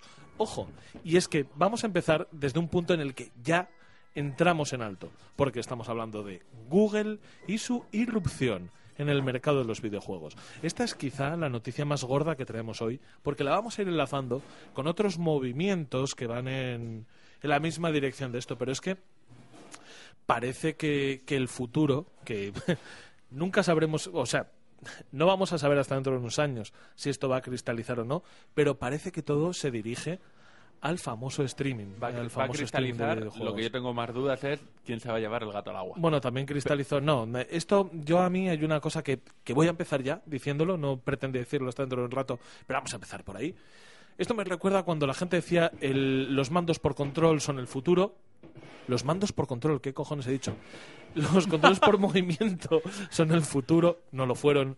La VR es el futuro, no lo es. Perdona, perdona. El streaming es el futuro. Quizás sí lo sea, en el futuro no, no sí, joder, pero en el futuro próximo Yo creo que estamos hablando. entiendo lo que dices, pero mm, con el streaming creo que, que hay muy poquita duda. ¿eh? Mm, Ya, vale, pero es que también había muy poquita duda con los mandos por No, movimiento. ¿eh? Ahí había mucha más duda, yo creo. No, perdona, pero en el momento en el que saca Sony el Six Axis, eh, se mete se mete Microsoft en la mandanga Sí. del Kinect, Pero, Nintendo o sea, ya es- estandariza. Es otra, es, es otra discusión. ¿Qué- Bueno, qué, qué- qué bueno, grandes bueno, juegos bueno. hubo con Kinect o, O sea, que, que- que marca gorda, que IP gorda dijo, esto se juega con esto y no hay otra forma de jugar. Un montón. IPs gordas. No, IPs gordas Pues no, estoy pero diciendo. Y sin embargo, con el empresas streaming... gordas metidas No, en ello. pero con el streaming se van a decir, Ya. este juego se juega así, punto. Vale, la cuestión, vamos a ir súper rápido con esto para que la gente que, que no esté al tanto, bueno, de verdad, si alguien no sabe lo que es Stadia y lo está descubriendo en Downgrade, joder, mal. Chico, no, te, te voy a, perfecto, te voy a recomendar un Pues podcast que se llama es un- Reload. y tal. La O sea, por stevia favor, es un edulcorante eh, que lleva- No, pero de todas maneras, para así muy rápido, Stadia es, el, es la plataforma que está generando Google de juego en la nube. Stadia, según ellos, tienen unos ordenadores del futuro, tienen Skynet prácticamente en la nube y tú te vas a poder conectar a Stadia a través de un mando que te van a vender como única pieza de hardware. Bueno, de eso hablaremos ahora, porque a mí no me parece feo. Me parece que va un poco en la línea de diseño que se está volviendo a, a replicar ahora, que son las líneas Feos. muy violentas, muy, muy rectas. No, no me ofende para nada como diseño, ¿eh? pero bueno, de esto hablaremos dentro de un rato. Stadia lo que te propone es que a partir de que tú te compres el mando de, de Google, ese mando se conecta directamente a los servidores de Google y ejecutan los juegos en streaming. ¿Qué pasa? Que Google, como está prácticamente presente en muchísimas facetas de nuestra vida, están hablando de una integración tan sumamente loca en el mundo de los videojuegos que tú, si tienes la suscripción, que esto todavía no han hablado del modelo de negocio, que si tú estás viendo YouTube y ese juego está disponible para jugar en Stadia, puedes directamente darle a jugar a este juego, empezar a ejecutarlo de manera remota y jugar en absolutamente cualquier dispositivo capaz de recibir internet. Y estamos hablando de que podremos jugar en, en neveras, en relojes, Como No, hacen- que es como verdad. hacen- Como hacen con el Doom. Claro, sí, con el Doom. En impresoras. En impresoras, o sea, ya estamos hablando de muchos dispositivos En Thermomix. que se han sumado, que se han sumado a Stadia, o sea, El Tamagotchi. en su presentación, en su presentación, Stadia ha llevado ya a muchísima gente. Ha llevado lo primero a Doom Eternal. Ha llevado a Ubisoft muy de la mano con, con este tema. Ubisoft lleva colaborando con Google tres o cuatro años, ¿eh? De hecho, las primeras pruebas no oficiales de Stadia, No, no, oficiales de Google. sí, oficiales de Google, pero no de Stadia, fueron Como con tal, el- Stadia como tal, pero Claro, era no, no, Stadia, de- tío. bueno, era, Era Stadia, era evidentemente el mismo proyecto, Pues por eso. pero fue con Assassin's Creed, que fue claro. el, el Revelations o el, El último. El de- Odyssey. El de los griegos. El que sale de los griegos. ¿Cuál es? Odyssey, joder. El Odyssey, no, el Revelations es el... El Odyssey, que poco confiáis en mí, me cago Hostia, es verdad, Odiseo, además, no, es verdad que, que, que tiene Del cierta Mario, lógica, hostia. Que tiene cierta lógica, que es verdad, que en el que te cuelgas de pollas. Ese. Eso, Es- Odyssey pollas, Ay, perdón, Assassin's Creed pirulas... Tío, qué calvario. Dios mío, qué calvario. Assassin's Creed Pirulas. Y ahí empezaron ya a experimentar con ello. Y ya parece que es algo que, que está en marcha y que esto va a ser en lo que se quieren enfocar ellos de cara al futuro. Esto es que esperad antes de empezar a hablar porque tenemos muchísimo que hablar de esto. Lo primero, porque las, las otras compañías de videojuegos están haciendo movimientos en esta dirección. Esto también deja fuera de juego, o sea, y dejan fuera de juego como si le dieses al triángulo en el, en el Pro. eh, deja fuera de juego a compañías como Nintendo, directamente, ¿eh? Las Escucha, deja fuera de pero juego. escucha, escucha, escucha. Es que Nintendo... Nintendo vence más.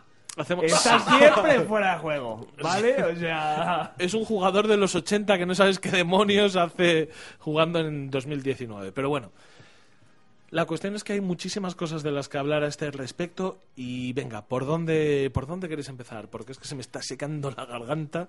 Pues no sé, me cortaste hace un momento y ya no me acuerdo de lo que iba yo, yo, yo empezaría por la realidad. O sea, ¿realmente esto va a funcionar? A Vale, venga, vamos a empezar, Muy bien, vamos pues a empezar empiezo yo. Eh, eh, eh, ¿Os acordáis un juego que jugábamos hace un año o así? ¿Cómo se llamaba? Rainbow Six. PlayerUnknown Battlegrounds. Ah, ¿qué? ¿Eso? ¿Eso quién jugaba? Sí. Eh, mucho mejor. que- Nada, solamente... Que el Rainbow. Pues no sé si os acordáis que estuve probando a jugar al Rainbow en una máquina virtual en la nube. En, ¿Al en- Rainbow o al Eh, Battleground? perdón, al, Al al Battlegrounds. ¿no? En. Y funcionaba de putísima madre. O sea, siempre que tuvieras una conexión buena, pues los data centers eh, de, de- de Microsoft en Ámsterdam están, pues, en Ámsterdam. Eh, y hay casualidad. una latencia de unos y hay una latencia de unos a lo mejor no sé 20 milisegundos algo muy poquito y se jugaba de putísima madre. Eh, yo lo que monté es una máquina virtual eh, y con una serie de cosas no me, me puse a jugar ahí ¿Cuántas máquinas Recordemos, ahora? recordemos No. que Stadia, que Stadia ofrece, o sea, el, el objetivo que tienen es 1080 y 60 frames por segundo con 25 megas de conexión. No tienes que irte a fibra, ¿eh? que esto te lo dan Pero a, que a da- DSLs. que da lo Y ahora mismo están hablando 4K, 60 frames y HDR con una conexión de 50 megas. A ver, A mí esto me Primero, suena, primero. me suena a Elon Musk. primero, eso es mentira. Eh, quiero decir, SpaceX. SpaceX. eh, yo te puedo hacer 4K, 60 frames por segundo, eh, con una conexión de 2 bytes por segundo, mandando una pantalla en negro. O sea, eh, eso de 4K, hay muchos más factores. La compresión, cómo lo vas a ver y todo eso. Cualquier, pro- cualquier promesa que haga Google, o que haga Microsoft, o que haga Sony al respecto de la latencia, o Amazon, o al respecto de la latencia que, vaya, que vayan a tener, de la calidad que vayan a tener, hay que cogerla con pinzas. No van a ser capaces de, hacer- de- de dar un SLA, eh, SLA es un Service Level Agreement, de, de- de comprometerse a, un, a una determinada velocidad o calidad para cualquier usuario en cualquier punto de cualquier ciudad del mundo. No bueno, puedes, no pero puedes. por eso han empezado diciendo que mínimo necesitas 25 megas. Pero que aquí- da lo aquí- mismo, que en particular en España. En pero que, ciudades pero que no son los tienes. 25 megas, es 25 megas, pero te importa, aquí importa más que la velocidad, te importa la latencia hasta la, la- la distancia hasta el servidor. Es que aquí hay unas En cuantas cosas. de- aquí de hay hardware, latencia, ¿no? aquí hay una, una latencia que está eh, que está marcada, que ya se que ya se ha comentado. Pero otra cosa, porque, y además os lo, os lo planteo porque no tengo ni puta de, de cuestiones técnicas, 10,7 teraflops. ¿Qué es eso? Que es, Ol- pues es un poco lo que te lanzan a la puta cara. Mira, te- eh, da lo mismo, la potencia de proceso 10 que se supone que tiene. Ahora son 10,7 teraflops, mañana serán 20,5, eh, pasado serán 50 con tal. El tema es que en la nube No, pueden dejadme, poner toda la dejadme que, potencia para, quieran. que para nuestros oyentes, eh, esta pregunta me gusta lanzarosla porque yo no sé de esto y me gusta que me lo contestéis vosotros. Has dicho oyente en plural. Como ingenieros, sí, para. para- cállate, Nacho. para, para nuestro oyente, para Nacho y para Matías. Eh, La pregunta es: ¿10,7 teraflops es bien o.? Mira, cualquier cosa que te, diga, te tiren un número a la cara, Es sin, más- sin más contexto, no, no te tiene que valer. A ver, Es Héctor, más del sí, proceso de One X. 10,7 teraflops. Está bien, pero que no es que no eh, está bien, pero que, que- que no que, que no importa que estamos en, en el mundo de, de- de la nube, que cualquier cifra que te pongan al respecto de teraflops de, de, de- de- de tal es una cifra para hoy. No, no, no te vale dentro de un año. No es una consola que tú te vas a comprar y durante cinco años vas a tener esa calidad. En el momento que- y seguramente ellos puedan, eh, todos los proveedores puedan seleccionar para cada fabricante, para cada, para cada, cada desarrollador de videojuegos, escoger distintas, distintos niveles de, de potencia. Vale, vamos, vamos por otra. Vamos por otra. co- Sí, qué calvario, qué calvario. Ahora lo sabrás. El tema es. Es que es vamos a repasar los juegos y estudios Que es confirmados para Stadia. Que lo- Porque una cosa, cuando, cuando estuvimos viendo más o menos la conferencia en su momento, una cosa de la que hablamos es. Un momento, visto- voy, voy a decir cosas internas del programa. Sí. Mientras hablábamos de esto, alguien pensó que iban a presentar la Dreamcast 2. Nadie. ¿Quién? ¿Quién? Eh, subnormales. Alguien se emocionó mucho y tuvo- tuvimos que parar los pies y decirle, a ver, no, a ver, no, a no, ver. no, no, no vamos a decir el nombre. Igual tuve el pijo fuera un rato. Pero además es que la foto era de una puta brincas de toda la puta vida. Claro, tío, era como en plan, historia de los videojuegos, como... Y ponía ahí, historia de los videojuegos. Quiere decir, brincas. Claro. Claro, es que solo me faltó decir, madre mía, que van a presentar la Atari 4600. A lo que voy es que est- esta conferencia la Alguien se pillamos. flipó, esta, alguien se esta flipó. conferencia la pillamos con muchas ganas porque entre nosotros empezó a formar aquí un Ostras, esto subió como la espuma, chavales. Ya te digo. Los que seáis ajenos a nuestro grupo de amigos, que espero que seáis algún oyente ajeno a nuestro grupo de amigos, en el, en el chat eh, de, WhatsApp la, la liamos pardísima porque salió una foto, hay como un leak que alguien nos pasó como información reservada de madre mía que hay una Dreamcast en el stand de Google y yo salí desnudo a la calle por Perdona. segunda vez este año.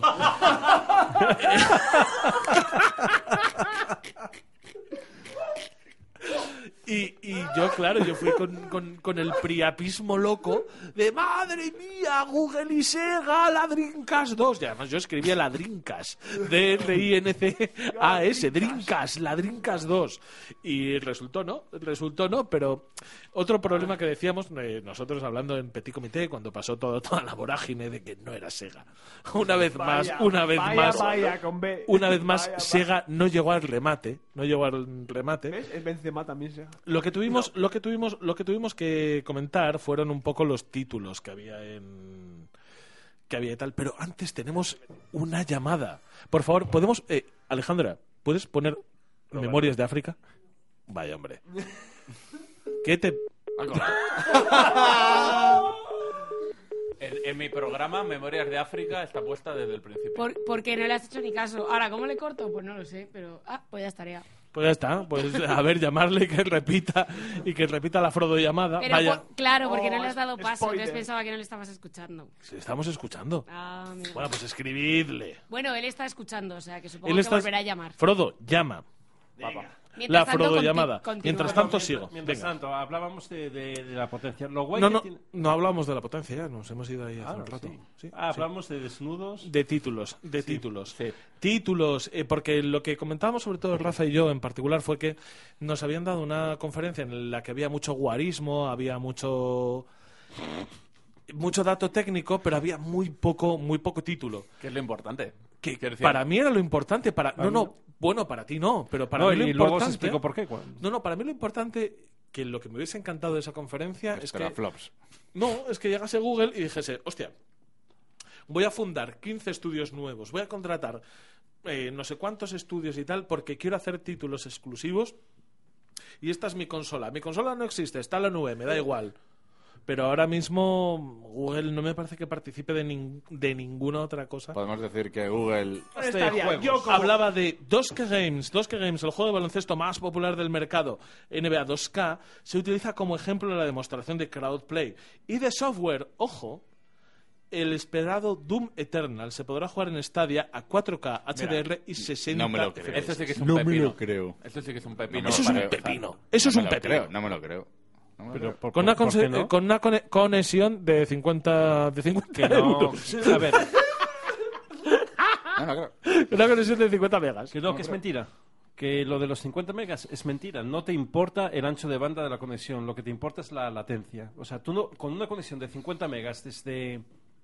Desde, Me siento ahora como el jefe Gigu- desde de- Bolivia. como el jefe Bigum diciendo Desde "Para ya, Bolivia, cerebrito". Escucha, eh, eh, O desde Buenos César, Aires. César, César, en Bolivia no hay 50 megas. No sé por qué has dicho sí eso. hay, en Bolivia no no hay hay ningún 50 problema. personas. Sí lo, sí lo hay, que no hay ningún problema por eso. Lo que importa es la latencia. Lo que, y lo que importa es la distancia, no solo geográfica, sino a nivel de infraestructura, con el data center con el que estás.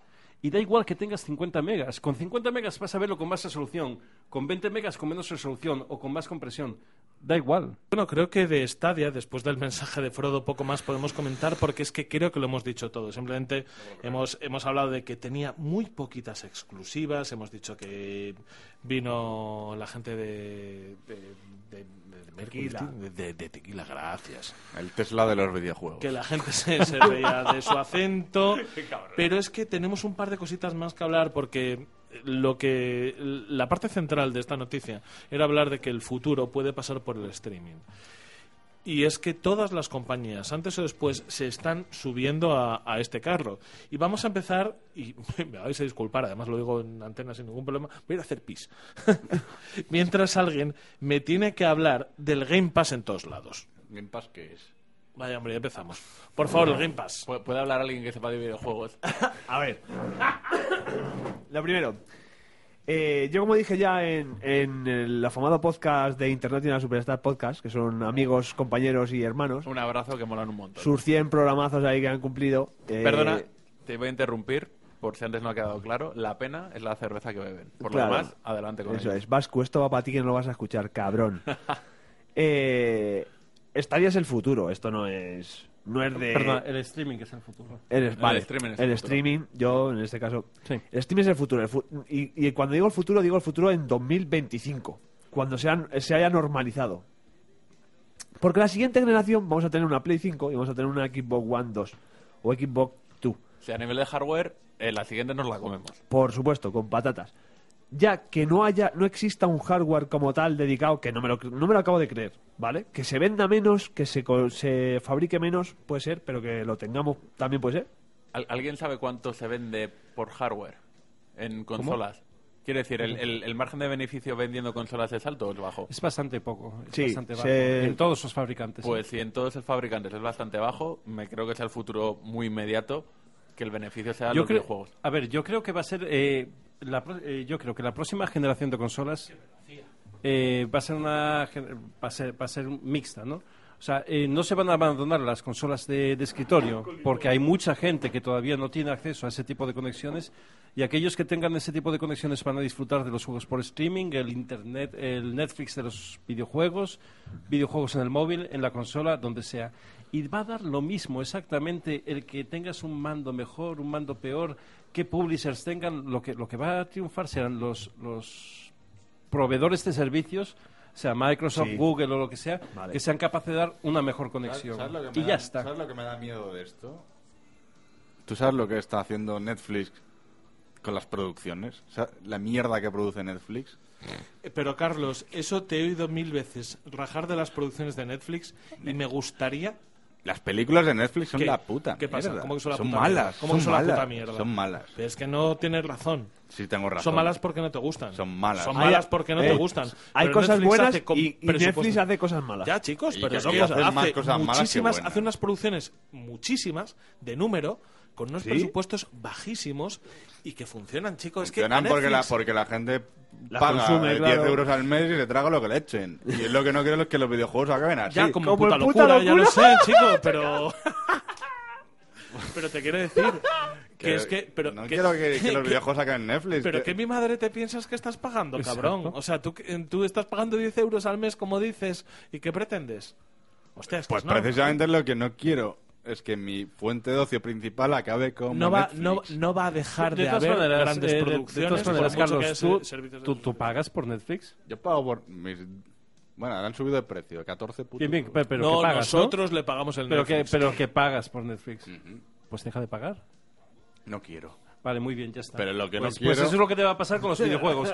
Vas a seguir, vas a pagar la cuota de uno Hombre, o dos si proveedores de videojuegos y a lo mejor hay algo ¿Sabes la más diferencia? allá En de que la, ese- televi- de ese la circuito. la televisión privada es mucho peor que Netflix. La diferencia es que el- ahora mismo las compañías, las distribuidoras Claro, privadas cabrón, sí que- son no, bastante buenas. pero, cabrón, es con que me lo sus, estás- con es- sus miserias, pero son bastante buenas. A ver, Nacho. Precisamente est- Que es que me lo estás diciendo tú estamos mismo. ahora mismo en la puta edad dorada de los videojuegos que llaman Nacho, la, peli- la televisión y creo que pública... va a ir a peor. Que no, la televisión pública no te gusta. Vale, pues entonces coges un servicio de suscripción que en el que pagas 10 euritos al mes y recibes eh, contenido. ¿Ese contenido no te gusta? Chico, vete al cine. Y paga, eh, y paga 7 pavos por título. Es que te quiero decir que lo único que están haciendo es ampliando un mercado con unos precios en los que tú puedes elegir entrar o no. Porque Si no quieres pagar, haz una la- cosa, paga siete la- la pavos de- por La distribuidora cambia rentabilidad por calidad. No estoy de acuerdo. Joder, o sea, no, por no, 10 los euros al mes, ¿qué pretendes? ¿Que te hagan los Vengadores todos con esos presupuestos? Pues precisamente, coño. ¿El qué? No, Si, la no gente, es si los consumidores van a pagar una mierda, los distribuidores van a darte una mierda. Pero se ha jodido, Muy cabrón. bien, pero, pero Carlos, tú eres Netflix el primero que 50 paga por al mes. Netflix. Tú eres el primero que paga por Netflix. Tú pones un Netflix de Deja de 50 pavos al mes. ¿Ya ves cómo funciona eso? No funciona. ¿Cómo que no funciona? Un, Netflix de 50 pavos al mes. No, no funciona porque la... Vamos a ver, es un modelo de consumo. Y esto lo hemos hablado mil veces. Cuando sacan un videojuego muy bueno, tú pagas 50, 60 euros. Si te ofrecen, te vamos a dar una cantidad de mierda inabarcable al mes, vas a, a pagar 10 euros por una cantidad de mierda inabarcable al mes. Sí. Y, y ya Y está. el pero modelo pero va que- hacia ahí, pues va hacia ahí, pero va a ser peor. No, Esto. pero va a haber distintos tipos de peor. monetización. Va a seguir habiendo el free to play, va a seguir habiendo el juego gratis de suscripción y va a seguir habiendo el, el triple A de pues, el Mm, triple A de, que- de pago de pago por título. ver, a cualquier- lo mismo que a día de hoy tienes la televisión, tienes el servicio de, de- de- oh, joder, el servicio de televisión por pago o del- como el, Netflix, el pay-per-view como el Netflix y tienes el ir al cine. Chicos, es que no me parece tan El, el- único problema que le veo yo a Netflix, y, y- y bueno, pensando en la analogía que podemos hacer con los videojuegos, es que el, el monopolio de Netflix. A día de hoy, Netflix no es que tenga un mon- monopolio, ¿no? Pero todo el mundo tiene Netflix, ¿no? Y todo el mundo pasa por el aro y ve las mismas series. Lo que falta a lo mejor es un poco de competencia. Vamos a ver qué pasa con los videojuegos. De eso nada, porque de hecho ha habido an- previo a Netflix ha habido otras plataformas que te ofrecían películas que tú No, no. pagabas y las veías y a la gente no le interesaban porque las películas no Eh, le no, se han interesaban. comido una mierda, y, como efectivamente, No, no, y que- de que- repente ha pero llegado Netflix con que otro que sí. tipo de que contenido no le estoy y que a la no, que no gente le estoy le ha quitando mérito funcionado. a Netflix en absoluto Y esto ¿eh? de que todo el mundo tiene Netflix hasta que salga la nueva temporada de Juego Que de no- Tronos que no y les- tendremos no, no, todos no, HBO. No, no, Yo tendremos tengo todos HBO. Netflix y HBO. Yo tengo HBO y Netflix. o sea, Y probablemente Amazon Prime y, en Amazon Prime Pero a ver, claro. que, Lo que- tengo, que no pero le estoy, lo- que lo no le tengo estoy quitando, residual. que no le estoy quitando ningún mérito a Netflix en absoluto. Lo que estoy intentando es apuntar a un problema que hay con, con Netflix, o sea, eh, con un modelo en el que, como decía Carlos, a lo mejor, ¿no? Con, muy poco dinero lo que te ponen es morralla, morralla, morralla, morralla. Y nosotros, que somos ovejas, ¿no? Pues vamos a comer la, la morralla esa y ya está.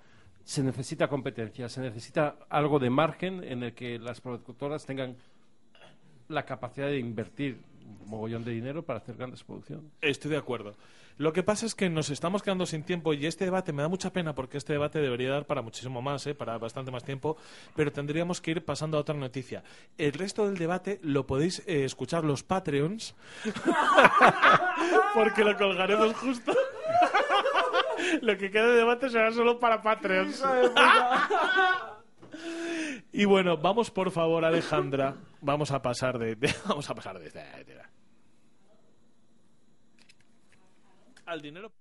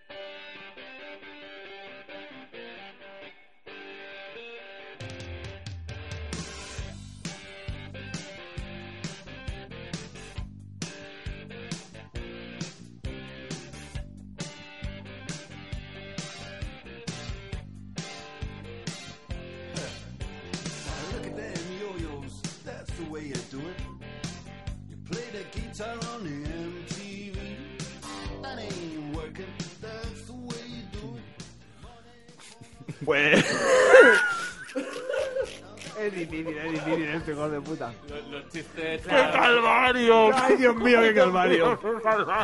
Ay, Dios. Eso, debió pensar la- los, las empresas españolas eh, de videojuegos cuando no recibieron el año pasado sus, sus subvenciones. Porque llegan con un año de retraso unas subvenciones por un valor más o menos de 5 millones de euros que se han repartido entre 36 empresas de momento y 38 que están en trámite de unas 250 eh, solicitudes para, para recibir esas, esas subvenciones de un máximo de 150.000 euros. O sea, Calderilla, ¿eh?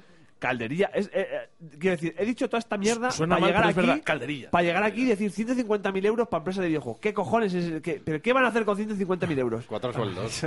¿Sabes? Cuatro sueldos. en una claro, empresa eh, española. en una- te dan a eh, 20. de un año. Diez sueldos.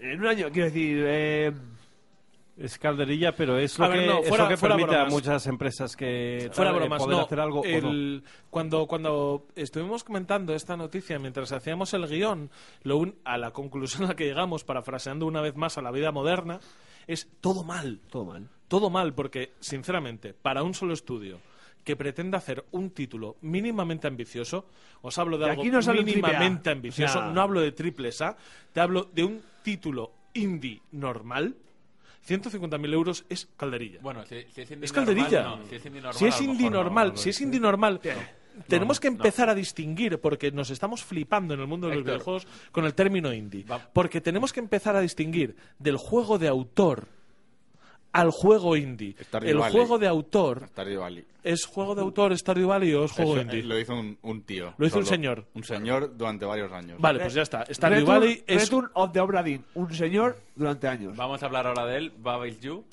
150.000 euros para ese tío. Un rayado. Vale, sí, fantástico. Pero luego rayado. vamos a hablar de otro tipo de juegos. Eh, no, el, el del niño moro, este que corría por los sitios ibicencos. El del niño oscurete. Rhyme. El Rhyme, gracias. de Tequila World El que hemos hablado Sí, antes. sí, por eso, por eso, coño, que se me estaba olvidando. El niño moro que corría por El- Ibiza, el ¿eh? niño oscurete, el niño que llegó, en oscurete una, que- que llegó en una patera. El niño oscurete que corre por Ibiza, el juego del niño oscurete, eh, joder, no deja de ser un indie.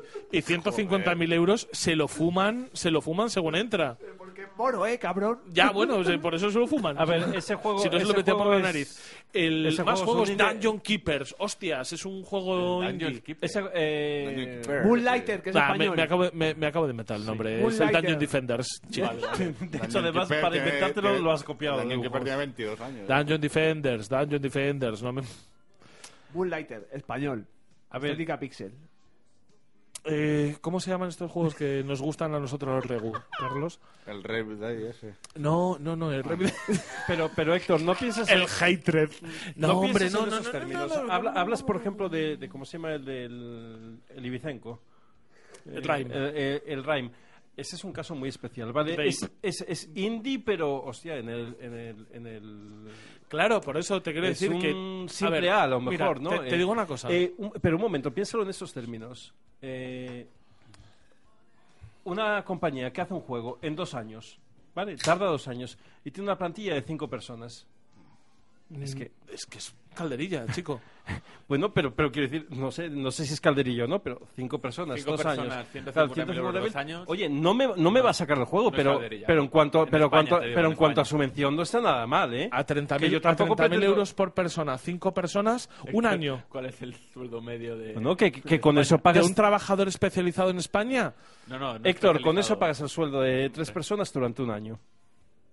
Claro. Ya Ya está. está. La. Por eso te digo que es calderilla, ¿eh? Que no es calderilla. Que necesitas un par de añitos para sacar Pues. Muy bien. es que es una Pues, pues, pues has pagado el sueldo de la mitad de los desarrolladores durante la mitad del tiempo. O sea, un 25% de tus gastos lo- lo- los tienes ahí, o sea, eh, eh, salariales. Hostia, Está tío, que es está mucho. bien. Que estamos hablando de una subvención, no de pagarte el puto desarrollo del juego. Mira, ¿eh? yo sinceramente no encuentro, eh, no encuentro que haya un tejido industrial en España de generación de videojuegos como para repartir esa subvención entre tanta gente. Cuando Yo preferiría hacer subvenciones de 300.000 euros a menos gente para que saquen algo. Porque si no es que el tema de las subvenciones No en sé. España lo conocemos todos, ¿eh? Des- pero, Lo ver, conocemos eh, todos, hostia. Descono- de- desconozco cómo, cómo- si 150.000 es mucho, si es poco, si hay, si hay para pagarle a 36 empresas o, o solo para, a, a a 15, no lo sé. Lo que sé es que hay que ir poco a poco. Quiero decir, no puedes dar subvenciones de la hostia para proyectos que van a fracasar. Tienes que ir construyendo esto poquito a poco, ¿no? Eh, si, si dentro de dos años tenemos más empresas españolas haciendo videojuegos, a lo mejor sí tiene sentido eh, dar 10 veces más en subvención. Pero lo comentaba, lo comentaba antes yo, yo. Esto realmente para un proyecto de autor, pues, pues está excesivamente bien hasta el punto de que nadie se lo va a dar un proyecto de autor. Para un Un para un está indie. regular y para una superproducción. Está Regu y para coña. Mercury Steam Nada, para esto es Mercury- empezar a hablar. Claro. 150.000 pero es que, euros. pero es que el Mercury. Steam son indies. Mercury por Steam no son indies, pero eso- es que pues ya está, entonces pero ¿de es qué estamos tejido, hablando? pero es tejido Este- industrial. eso es. Yo estoy aquí con Bien, pero, pero, eh, pero esto no es para Mercury Steam. no es está, para no está todas las empresas de videojuegos No, no, es españolas. para las empresas de videojuegos españolas. Bueno, eh, seguro que Mercury Steam dicen, nah, no vamos a aplicar total por 150 ¿cómo que no? euros". No, ¿Cómo que no? ¿Cómo que no? bien. Usa el castellano. Aplicar está en castellano. Sí, la última vez hablamos de esto y no había Sí, no no no ¡Habla no había- bien! No había manera, no había manera de decirlo en No, no, no. Solicitar. Solicitar. otra cosa, fuera, fuera. Fuera, solicitar. Fuera, fuera, hombre, fuera, fuera, fuera. Application. La cuestión- application, yo a ti. La cuestión, la cuestión, la cuestión es esta, es que realmente nos parece poco dinero, nos parece poco din- o sea, no poco dinero, sino excesivamente repartido. La visión del programa es que quizá el doble de dinero para la mitad de empresas era mejor idea, porque no sabemos eh, 150.000 euros dónde pueden encajar para llevar a cabo Mira, un proyecto A ver, es- realmente es una subvención. Y, y- y por ir muy al grano, si te subvencionan un, un año de desarrollo, de un desarrollo completo de dos años, Mira, me parece que ha valido si la pena. 150.000 euros te subvenciona algo, Un año, joder, un año de trabajo es mucho tiempo. o es poco, ¿eh? o es poco, o es demasiado. No, es que es una subvención, no es que te pague el desarrollo, lo ha dicho antes César. No es que te pago el desarrollo entero, es te doy una ayuda para hacerlo. Es que, es que volvemos a lo de antes. Yo le daba 150.000 euros a Jason Robert para que no hiciese un juego que estuviese tan roto como el One Hour One Life y que pudiese contratar a alguien para hacer dibujos, no que lo estuviese que él hace la mano y hacer las voces con su boca el- cuando abre las puertas. Y, y no me parece, sin embargo, un punto de partida para hacer un Castlevania. Pero te sale, te, te sale para un punto de partida de grandes juegos indies con, con mucha. O sea, con, con gran crítica y muchas ventas. Puede ser, pero de cómo vamos justitos de tiempo, a pesar de que decíamos que íbamos sobradísimos para este juego, creo que lo que deberíamos hacer es dejar de mirar el puto teléfono. ¿Cómo va la Leti? Ah, ¿cómo va la Leti? ¿Cómo ¿Cómo va la está, está Leti? jugando la Leti? Que me, me-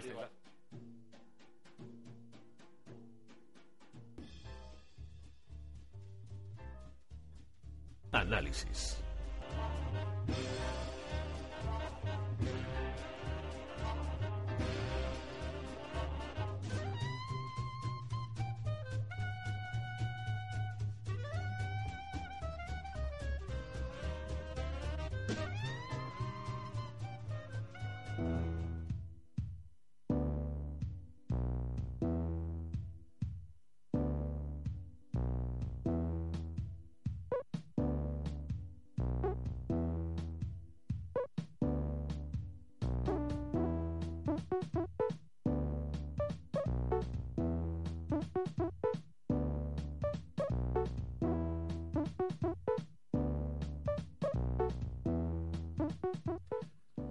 Vamos a hablar de un juego de moda, un juego que está en boca de muchísima gente.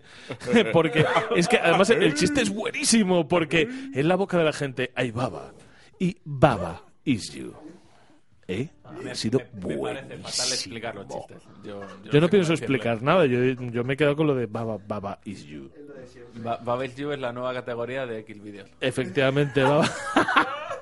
Vamos a hablar de... Va- vamos a Es la nueva categoría de una, un número indeterminado de hámsters. Baba, Baba is Phoenix Marie. Lo importante, ¿va? ¿Es un perro o un gato? Es un perro, ¿no? Eh, para mí es una oveja. Es una oveja. Para mí es una oveja. Babel You. Babel You es el... el ¿Estorbe? Eh, Baba is Torbe. A ver, no seas babayu Torbe- y, y- Torbe y is deja we. hablar me, me lo estoy pensando, ¿eh? Si... Torbe is Baba. Venga, por favor, seguid. Babel You es el, el último juego de puzzles que a mí me ha flipado. Tenía ganas, además, hace tiempo de jugar un indie porque llevaba un gran periodo de tiempo eh, sin darle a uno. Y es un juego de puzzles muy bien pensado. En lo que menos importa son los gráficos, que son de Amstrad, pero bien animados. Y la música, que es lo que estamos escuchando ahora, que es bastante triste.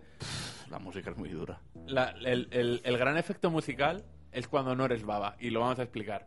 ¿en, qué consiste, ¿En qué consiste Baba is You? Sí, y además me, me preocupa porque he leído muchísimos análisis, he escuchado, pero es que Y no te has enterado de llego, nada. no llego a enterarme Claro, de qué cojones Vale, es Baba. Baba is You, Baba is You es un juego de puzzles por pantallas en el que eh, para avanzar te tienes que pasar esa pantalla.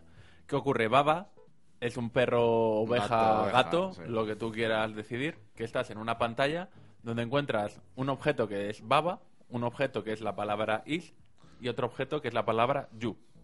Todo junto.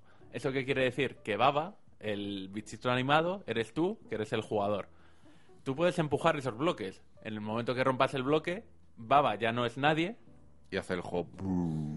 y el juego se muere. Sí. ¿Vale? O sea, el, Mueres.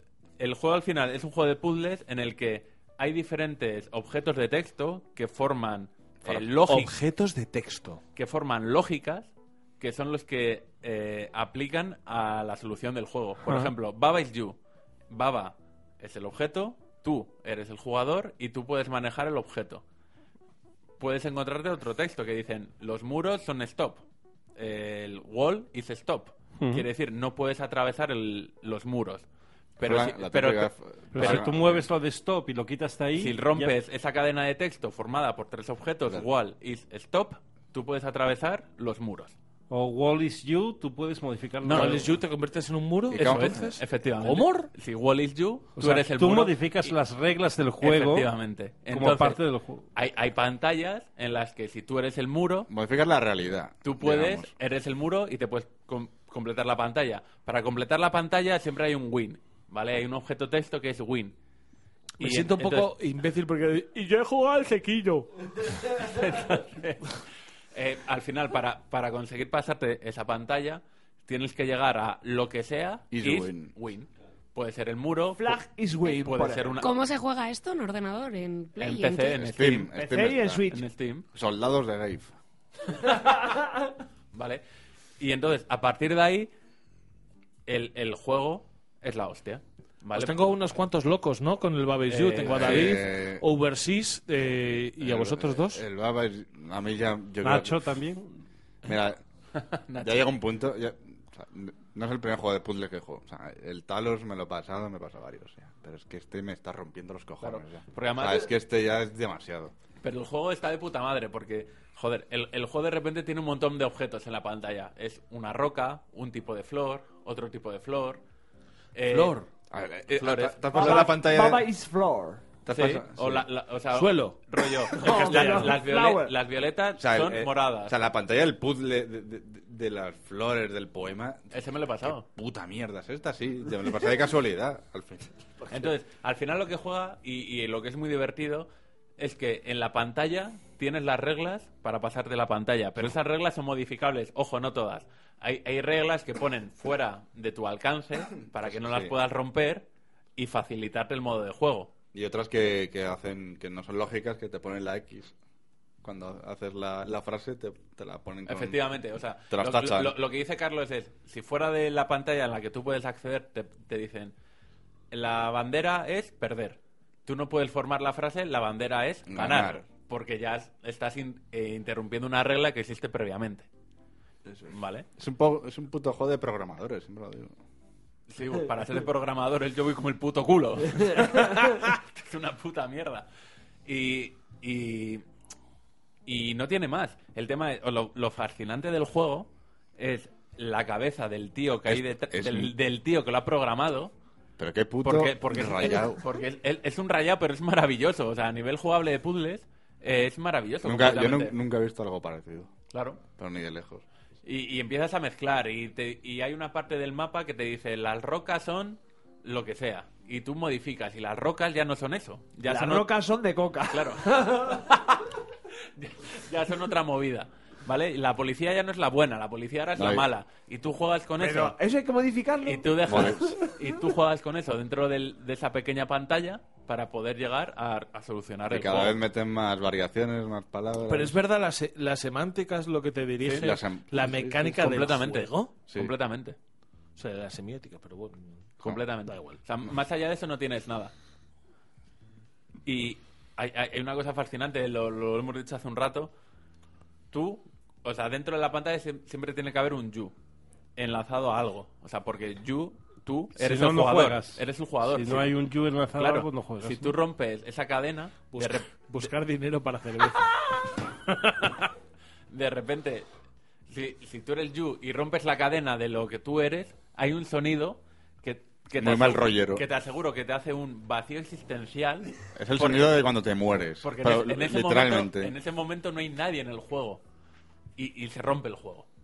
Y, y tienes que dar marcha atrás, porque una de las cosas buenas que tiene es que puedes dar marcha atrás en cualquier momento de la partida para deshacer algún movimiento. Voy a hacer un crowdfunding para regalar en este juego a César ahora que se ha pirado del estudio. De hecho, acabo de abrir Steam y ya ha empezado con... ¡Vuelve a registrarte! ¡No me sé mi puta contraseña! Señor, Dave. Soldados de Grave, no me... Te mato. Sigue. Y bueno, pero el, el jue- el- el juego no tiene mucho más. O sea, lo, lo impresionante del juego es como... Tengo duda. ¿Cuántas Dime. horas de juego crees que tiene? Eh, no lo sé, Alejandra. ¿Cuántas A ver, horas no- de no- juego has echado? No me lo he completado porque en este juego... A ver, tú vas pasando par- pantalla por Ale, si pantalla. quieres jugarlo, te lo compras. No, pero le, le voy a No, expli- ya le- lo tengo, de hecho. Le voy a explicar. Eh, tú te pasas una pantalla y se te, te desbloquean siguientes pantallas. Pero me da la sensación que no es obligatorio pasarte todas las pantallas no, para no seguir avanzando. no. Entonces al final es ¿cuántas horas tengo? Pues lo que tú quieras echar en completar el juego por- en, en completar el Claro, pero juego. por eso te pregunto si has echado 10 minutos y te ha seguido pareciendo entretenido o llevas ya mm, unas horas y te sigue pareciendo entretenido. Eh, llevo horas, me parece entretenido, pero después de jugar horas y si me quedo encasquillado, a lo mejor tengo que, que descansar un buen rato para volver. Yo, yo creo que llevo 5 horas. Voy por el mundo 4. Y me rompe los cojones Claro. ya. Yo, yo es que estoy en un modo de antes de pasar al siguiente mundo, porque lo- las pantallas de cada mundo están numeradas, 1, 2, 3, 4. Y estoy intentando pasármelo todo. Y creo que me voy a rendir y voy a intentar avanzar simplemente para ir a avanzar pasarte el juego, eh. Efectivamente. Es que tengo la sensación de que es un juego que sería mucho mejor si lo pudieras tener en el móvil.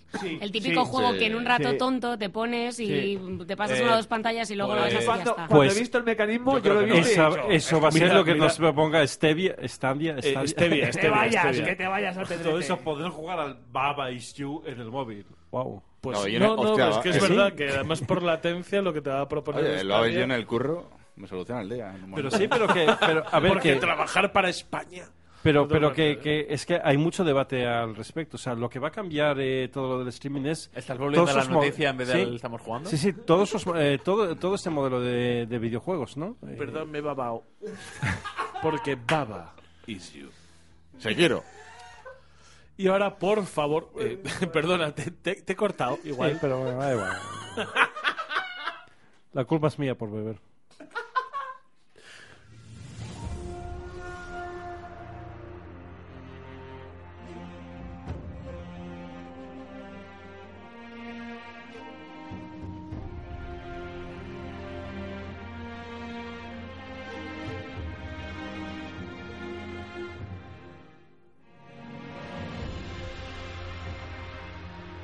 Imaginad el tenue reflejar de la luna en vuestra espada. Cada movimiento cuenta, cada movimiento supone la diferencia entre la vida y la muerte.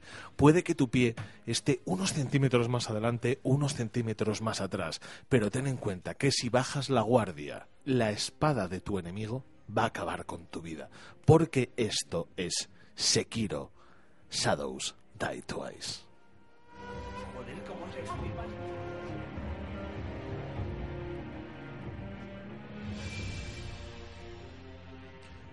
Lo que acabáis de oír no estaba ¡Es escrito, una es que me ha salido del alma, porque realmente a la hora de hablar de Sekiro, estoy hablando de un juego del que tengo muy poco conocimiento previo, porque yo siempre he dicho que no podía jugar a los Souls.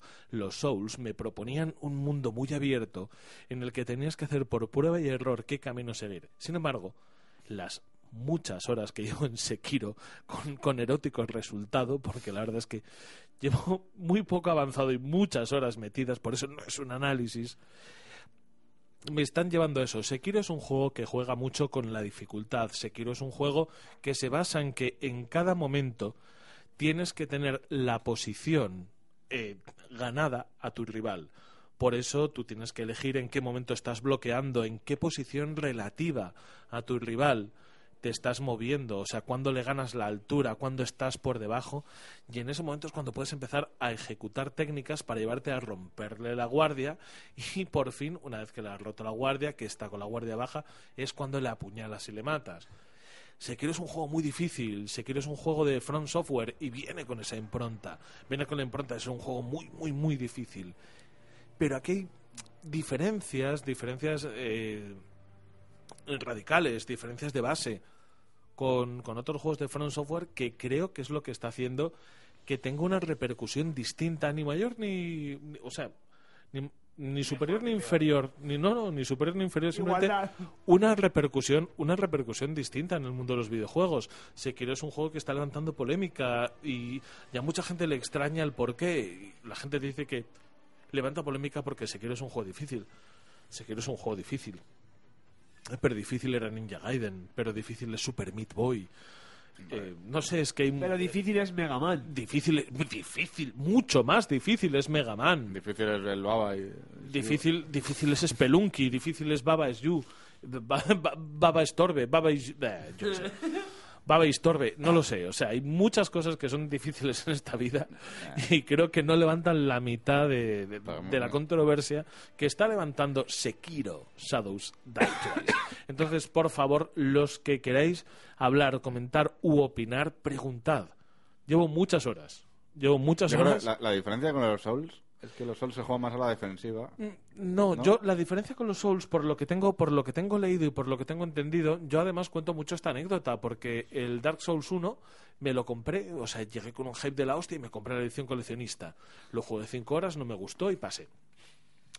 Eh, llegó el 2, llegó el 2 y me metí en un hype de la hostia, me volví a comprar la edición coleccionista de 100 pavos y esta vez ya lo jugué tres horas nada más y pasé. Entonces ya en el 3 casi caigo. Pues, pues el, 3, mira, el 3 te hubiera gustado. ya, sí, bueno, pues ahora es cuando llego a casa ¿eh? porque llego mamado, madre mía. Pues el 3, Coleccionista, Y, ese y me lo juego. compro, claro, y el porque 3 es soy mucho menos abierto que, que el 1 Vale.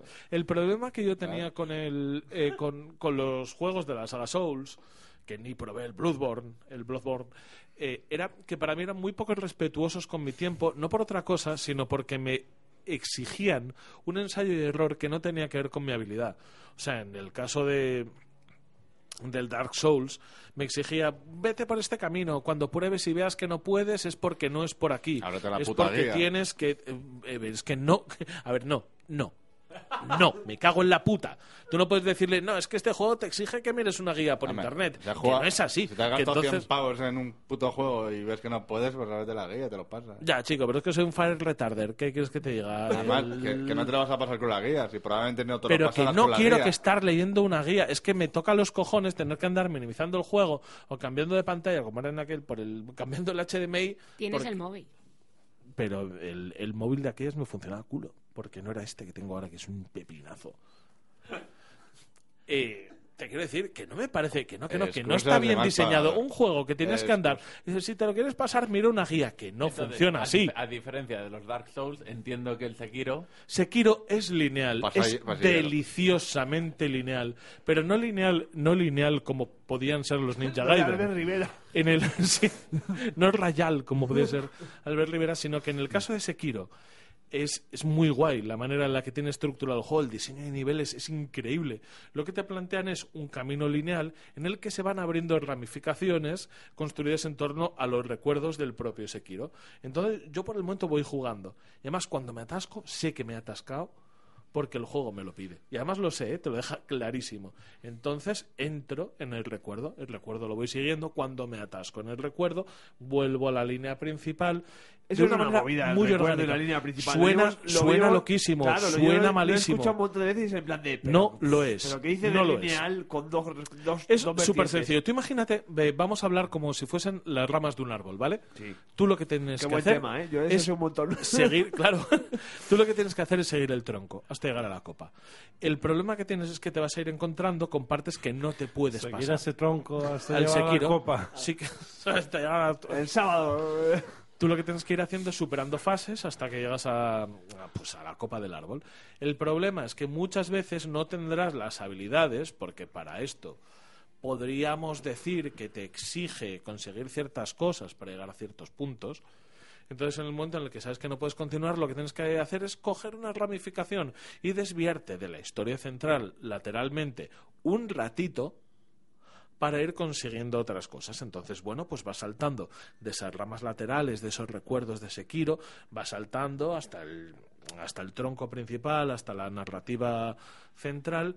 Y entonces me lo está haciendo muy fácil. No me estoy sintiendo desorientado, que es lo que peor me sentaba en los Souls, ese sentimiento de desamparo, de no, no, tú estás aquí y si quieres lo que decía Carlos. Y si quieres tener pistas, búscalo por internet. Hijo de puta, no quiero buscar por internet. Cabrón, pues yo qué sé, si edita un librillo, pero chico. Si lo difícil de los Souls no es eh, manejarte por el mundo. No, pues a mí lo difícil de los los combates Souls- con los jefes. Pues perdona, para mí no. Para mí lo difícil en los Souls era porque me parecía irrespetuoso Porque no te llega hasta el primer jefe, cabrón.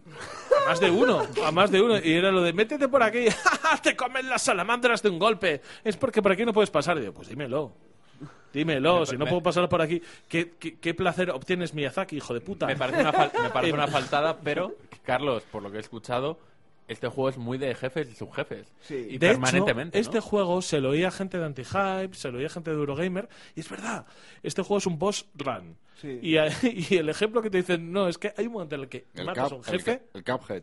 Eso es. Sí, rollo, no, no, sí. hay un momento en el que matas a un jefe, tiras un pasillo recto y te encuentras a otro jefe.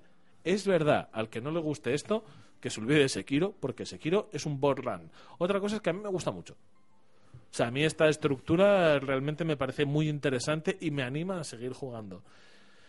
Reconozco que os lo comenté el otro día mientras estábamos viciando incluso, que yo he tenido, por la intensidad de este juego, he tenido que eh, trufarlo con otros juegos para que para que para que no me coma la vida.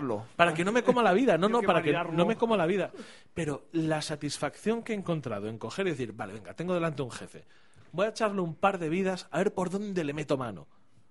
A ver por dónde y tal, vamos a ver mm, a lo que se dedica y luego me he encontrado pues no no Pues sí, a lo que se dedica no no pues. en eso a ver de cómo son sus ataques Su patrón. pues deja al chaval que camele. He echado cinco, cinco o seis vidas, cinco o seis vidas en ese jefe, viendo cómo, cómo funciona y todo esto. He dejado el juego, me he ido a hacer otras cosas, he estado pensando incluso un poquito cómo puedo abordar esta situación.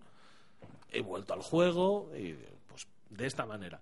Y cuando he matado al jefe me he llevado una satisfacción.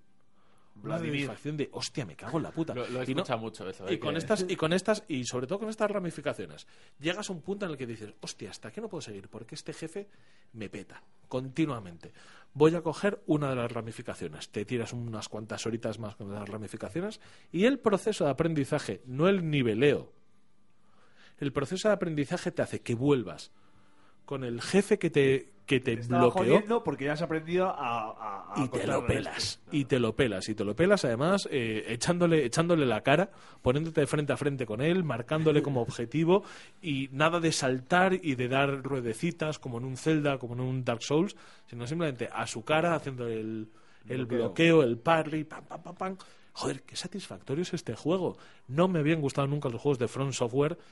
Reconozco que Yo no probé vida, Dark ¿eh? Souls 1 y 2 nada más no probé Bloodborne, que me dicen que si este me ha gustado el Bloodborne también me iba a gustar.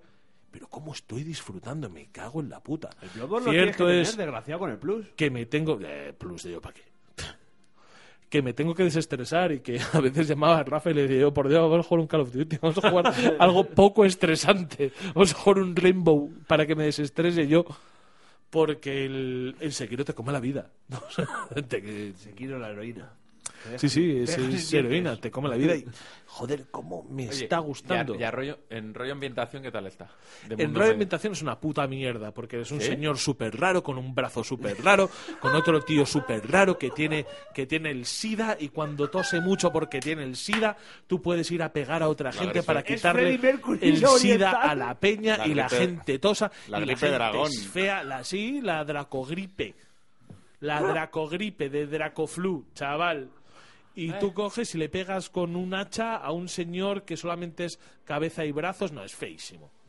Es feísimo, es sea, feísimo. pues, Funciona a 60 frames, pero es feo. ¡Qué hijo! A ¡Qué mí me había feo! pare- me había ¡Qué feo es el hijo puta! ¿Os, os- os dais cuenta el meme este de mentira, mentira, mentiroso? ¡Oh, qué Eh, no es- no es un- mentiroso! Pues la sensación meme, que es un- tengo es un señor de verdad. todas las horas, todas las horas que juego del PP, de verdad. a Sekiro es feo, feo, qué feo eres. ¡Ah! ¡Qué feo! Feo, feo. Todas las horas que juego a Sekiro, todo es muy feo. No los- joder, Todo los es muy paisajes, feo. ¿no? Y la arquitectura tampoco. Todo es feo, todo es feo. La, la arquitectura está fatal. Perdona. Porque está todo construido sobre riscos y no hay ninguna civilización que construye sobre riscos si no tiene una necesidad absoluta bueno. de construir. Ya está o sea, el, el ingeniero de la construcción. Bueno, perdona, pero joder. A ver, que es verdad, pero te quiero decir, ¿para qué voy a...? Perdona, pero soy asturiano, ¿eh? Huesca, perdona, pero, mi, pero mi mujer es conquense. O sea, lo de, lo- lo de hacer las, las casas colgadas, si no es estructuralmente necesario, no sé por qué. Qué penita. Y entonces todo el mundo va construyendo sus ciudades alrededor de un risco sin ningún tipo de sentido Sí, urbanístico. Ningún sentido urbanístico La- no la- lo la tiene. ¿Dónde vive la gente? ¿Dónde vive la gente? Me- me- en Sekiro, en Sekiro no hay campesinos. me encanta este momento En de Sekiro le solo doy un viven ogros. al juego porque es estructuralmente ineficiente. Sí, claro, o sea, realmente, pero, pero ¿quién planificó esto? ¿Quién lo hizo? Nadie, nadie, mentira, Japoneses. feo. Es lo mejor que ha internet, ¿eh? Mentira. Mentira, mentira, Qué mentiroso. Mentira. No, cuando hace, ¡ah! ¡Qué mentira! Y tal, pues es un poco el Sekiro. ¡Qué Ahí está en el visor, tío, ¿eh? feo, feo! Está en la de mi barrio. ¡Oh, feísimo! Vas a ver tú en el idiota. Visor, Y había, había una lado. polémica que tenemos que despachar súper rápido y creo que, que alguien me quiere hablar de esto, ¿no? Sí, de la dificultad que ha habido el señor Lo en de Forbes. Forbes, el subnormal de Forbes, que ha llegado y ha dicho ¡Ay! Es que creo que Warner From, Turner. From Es un Software... normal de Forbes, como si fuera el señor Forbes. Anda, tú, sí- tú sí que eres de El, Forbes. de- el, de- el, el que ha escrito, el señor que ha escrito el artículo en Gump. Forbes, en plan de... Forbes Gump. Forbes Gump. que ha dicho, espera, que, que no nos da tiempo, que no nos da tiempo, calla. llama- Que ha dicho, ay, es que los juegos de From Software son muy difíciles. Claro que son difíciles, hijo de puta, a la raíz del juego. Es como si me dijeras eh, que en el año oh, eh, 90 y pico, ay, es que los Mega Man son muy difíciles. Claro, hijo de puta, van en el diseño del juego. Es no juegues a esos juegos claro, si es te parecen funciona difíciles. Es tan fácil como eso, coño. Correcto. Ojo, estoy- yo estoy pensaba que iba a tardar más y nos sobran cuatro minutos todavía. Puta No, no, pero- máquina en la sintaxis. Te quiero decir, yo estoy súper mal con el tema de la dificultad de los juegos. Yo soy. Me sienta muy mal cuando los juegos eh, me frustran. Haber estudiado. No, no, que es verdad, Nacho, tío. Que a mí cuando los juegos me frustran mucho, yo soy el primero en bajarme porque, porque considero que el Sekiro, y ojo a lo que voy a decir, por el tiempo que llevo jugado al Sekiro, Sekiro no es un juego frustrante, Sekiro es un juego difícil. Sekiro es un juego que cuando tú le aportas cierto, cierto entrenamiento, cierto conocimiento de las mecánicas, te recompensa Juego- enseguida. Es un juego ex- exigente. Es un juego exigente, pero no es injusto. Y creo que eso es lo, lo mejor que se puede decir de, de un título de estas características. Y cómo tenemos tiempo. Nos vamos a ir por una puta vez. Mentirosos. Mentira. Nos vamos a ir con la despedida. Qué mentira.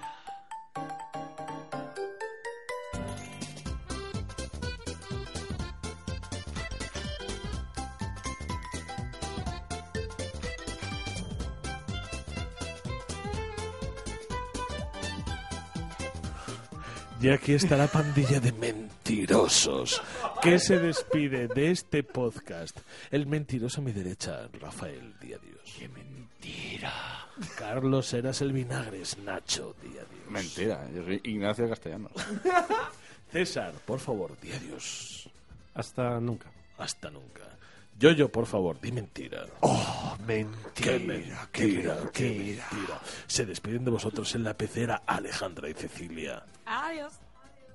Mentira. Y también se despide otro mentiroso, un servidor de ustedes, Héctor Camba. Hasta la próxima mentira. Adiós.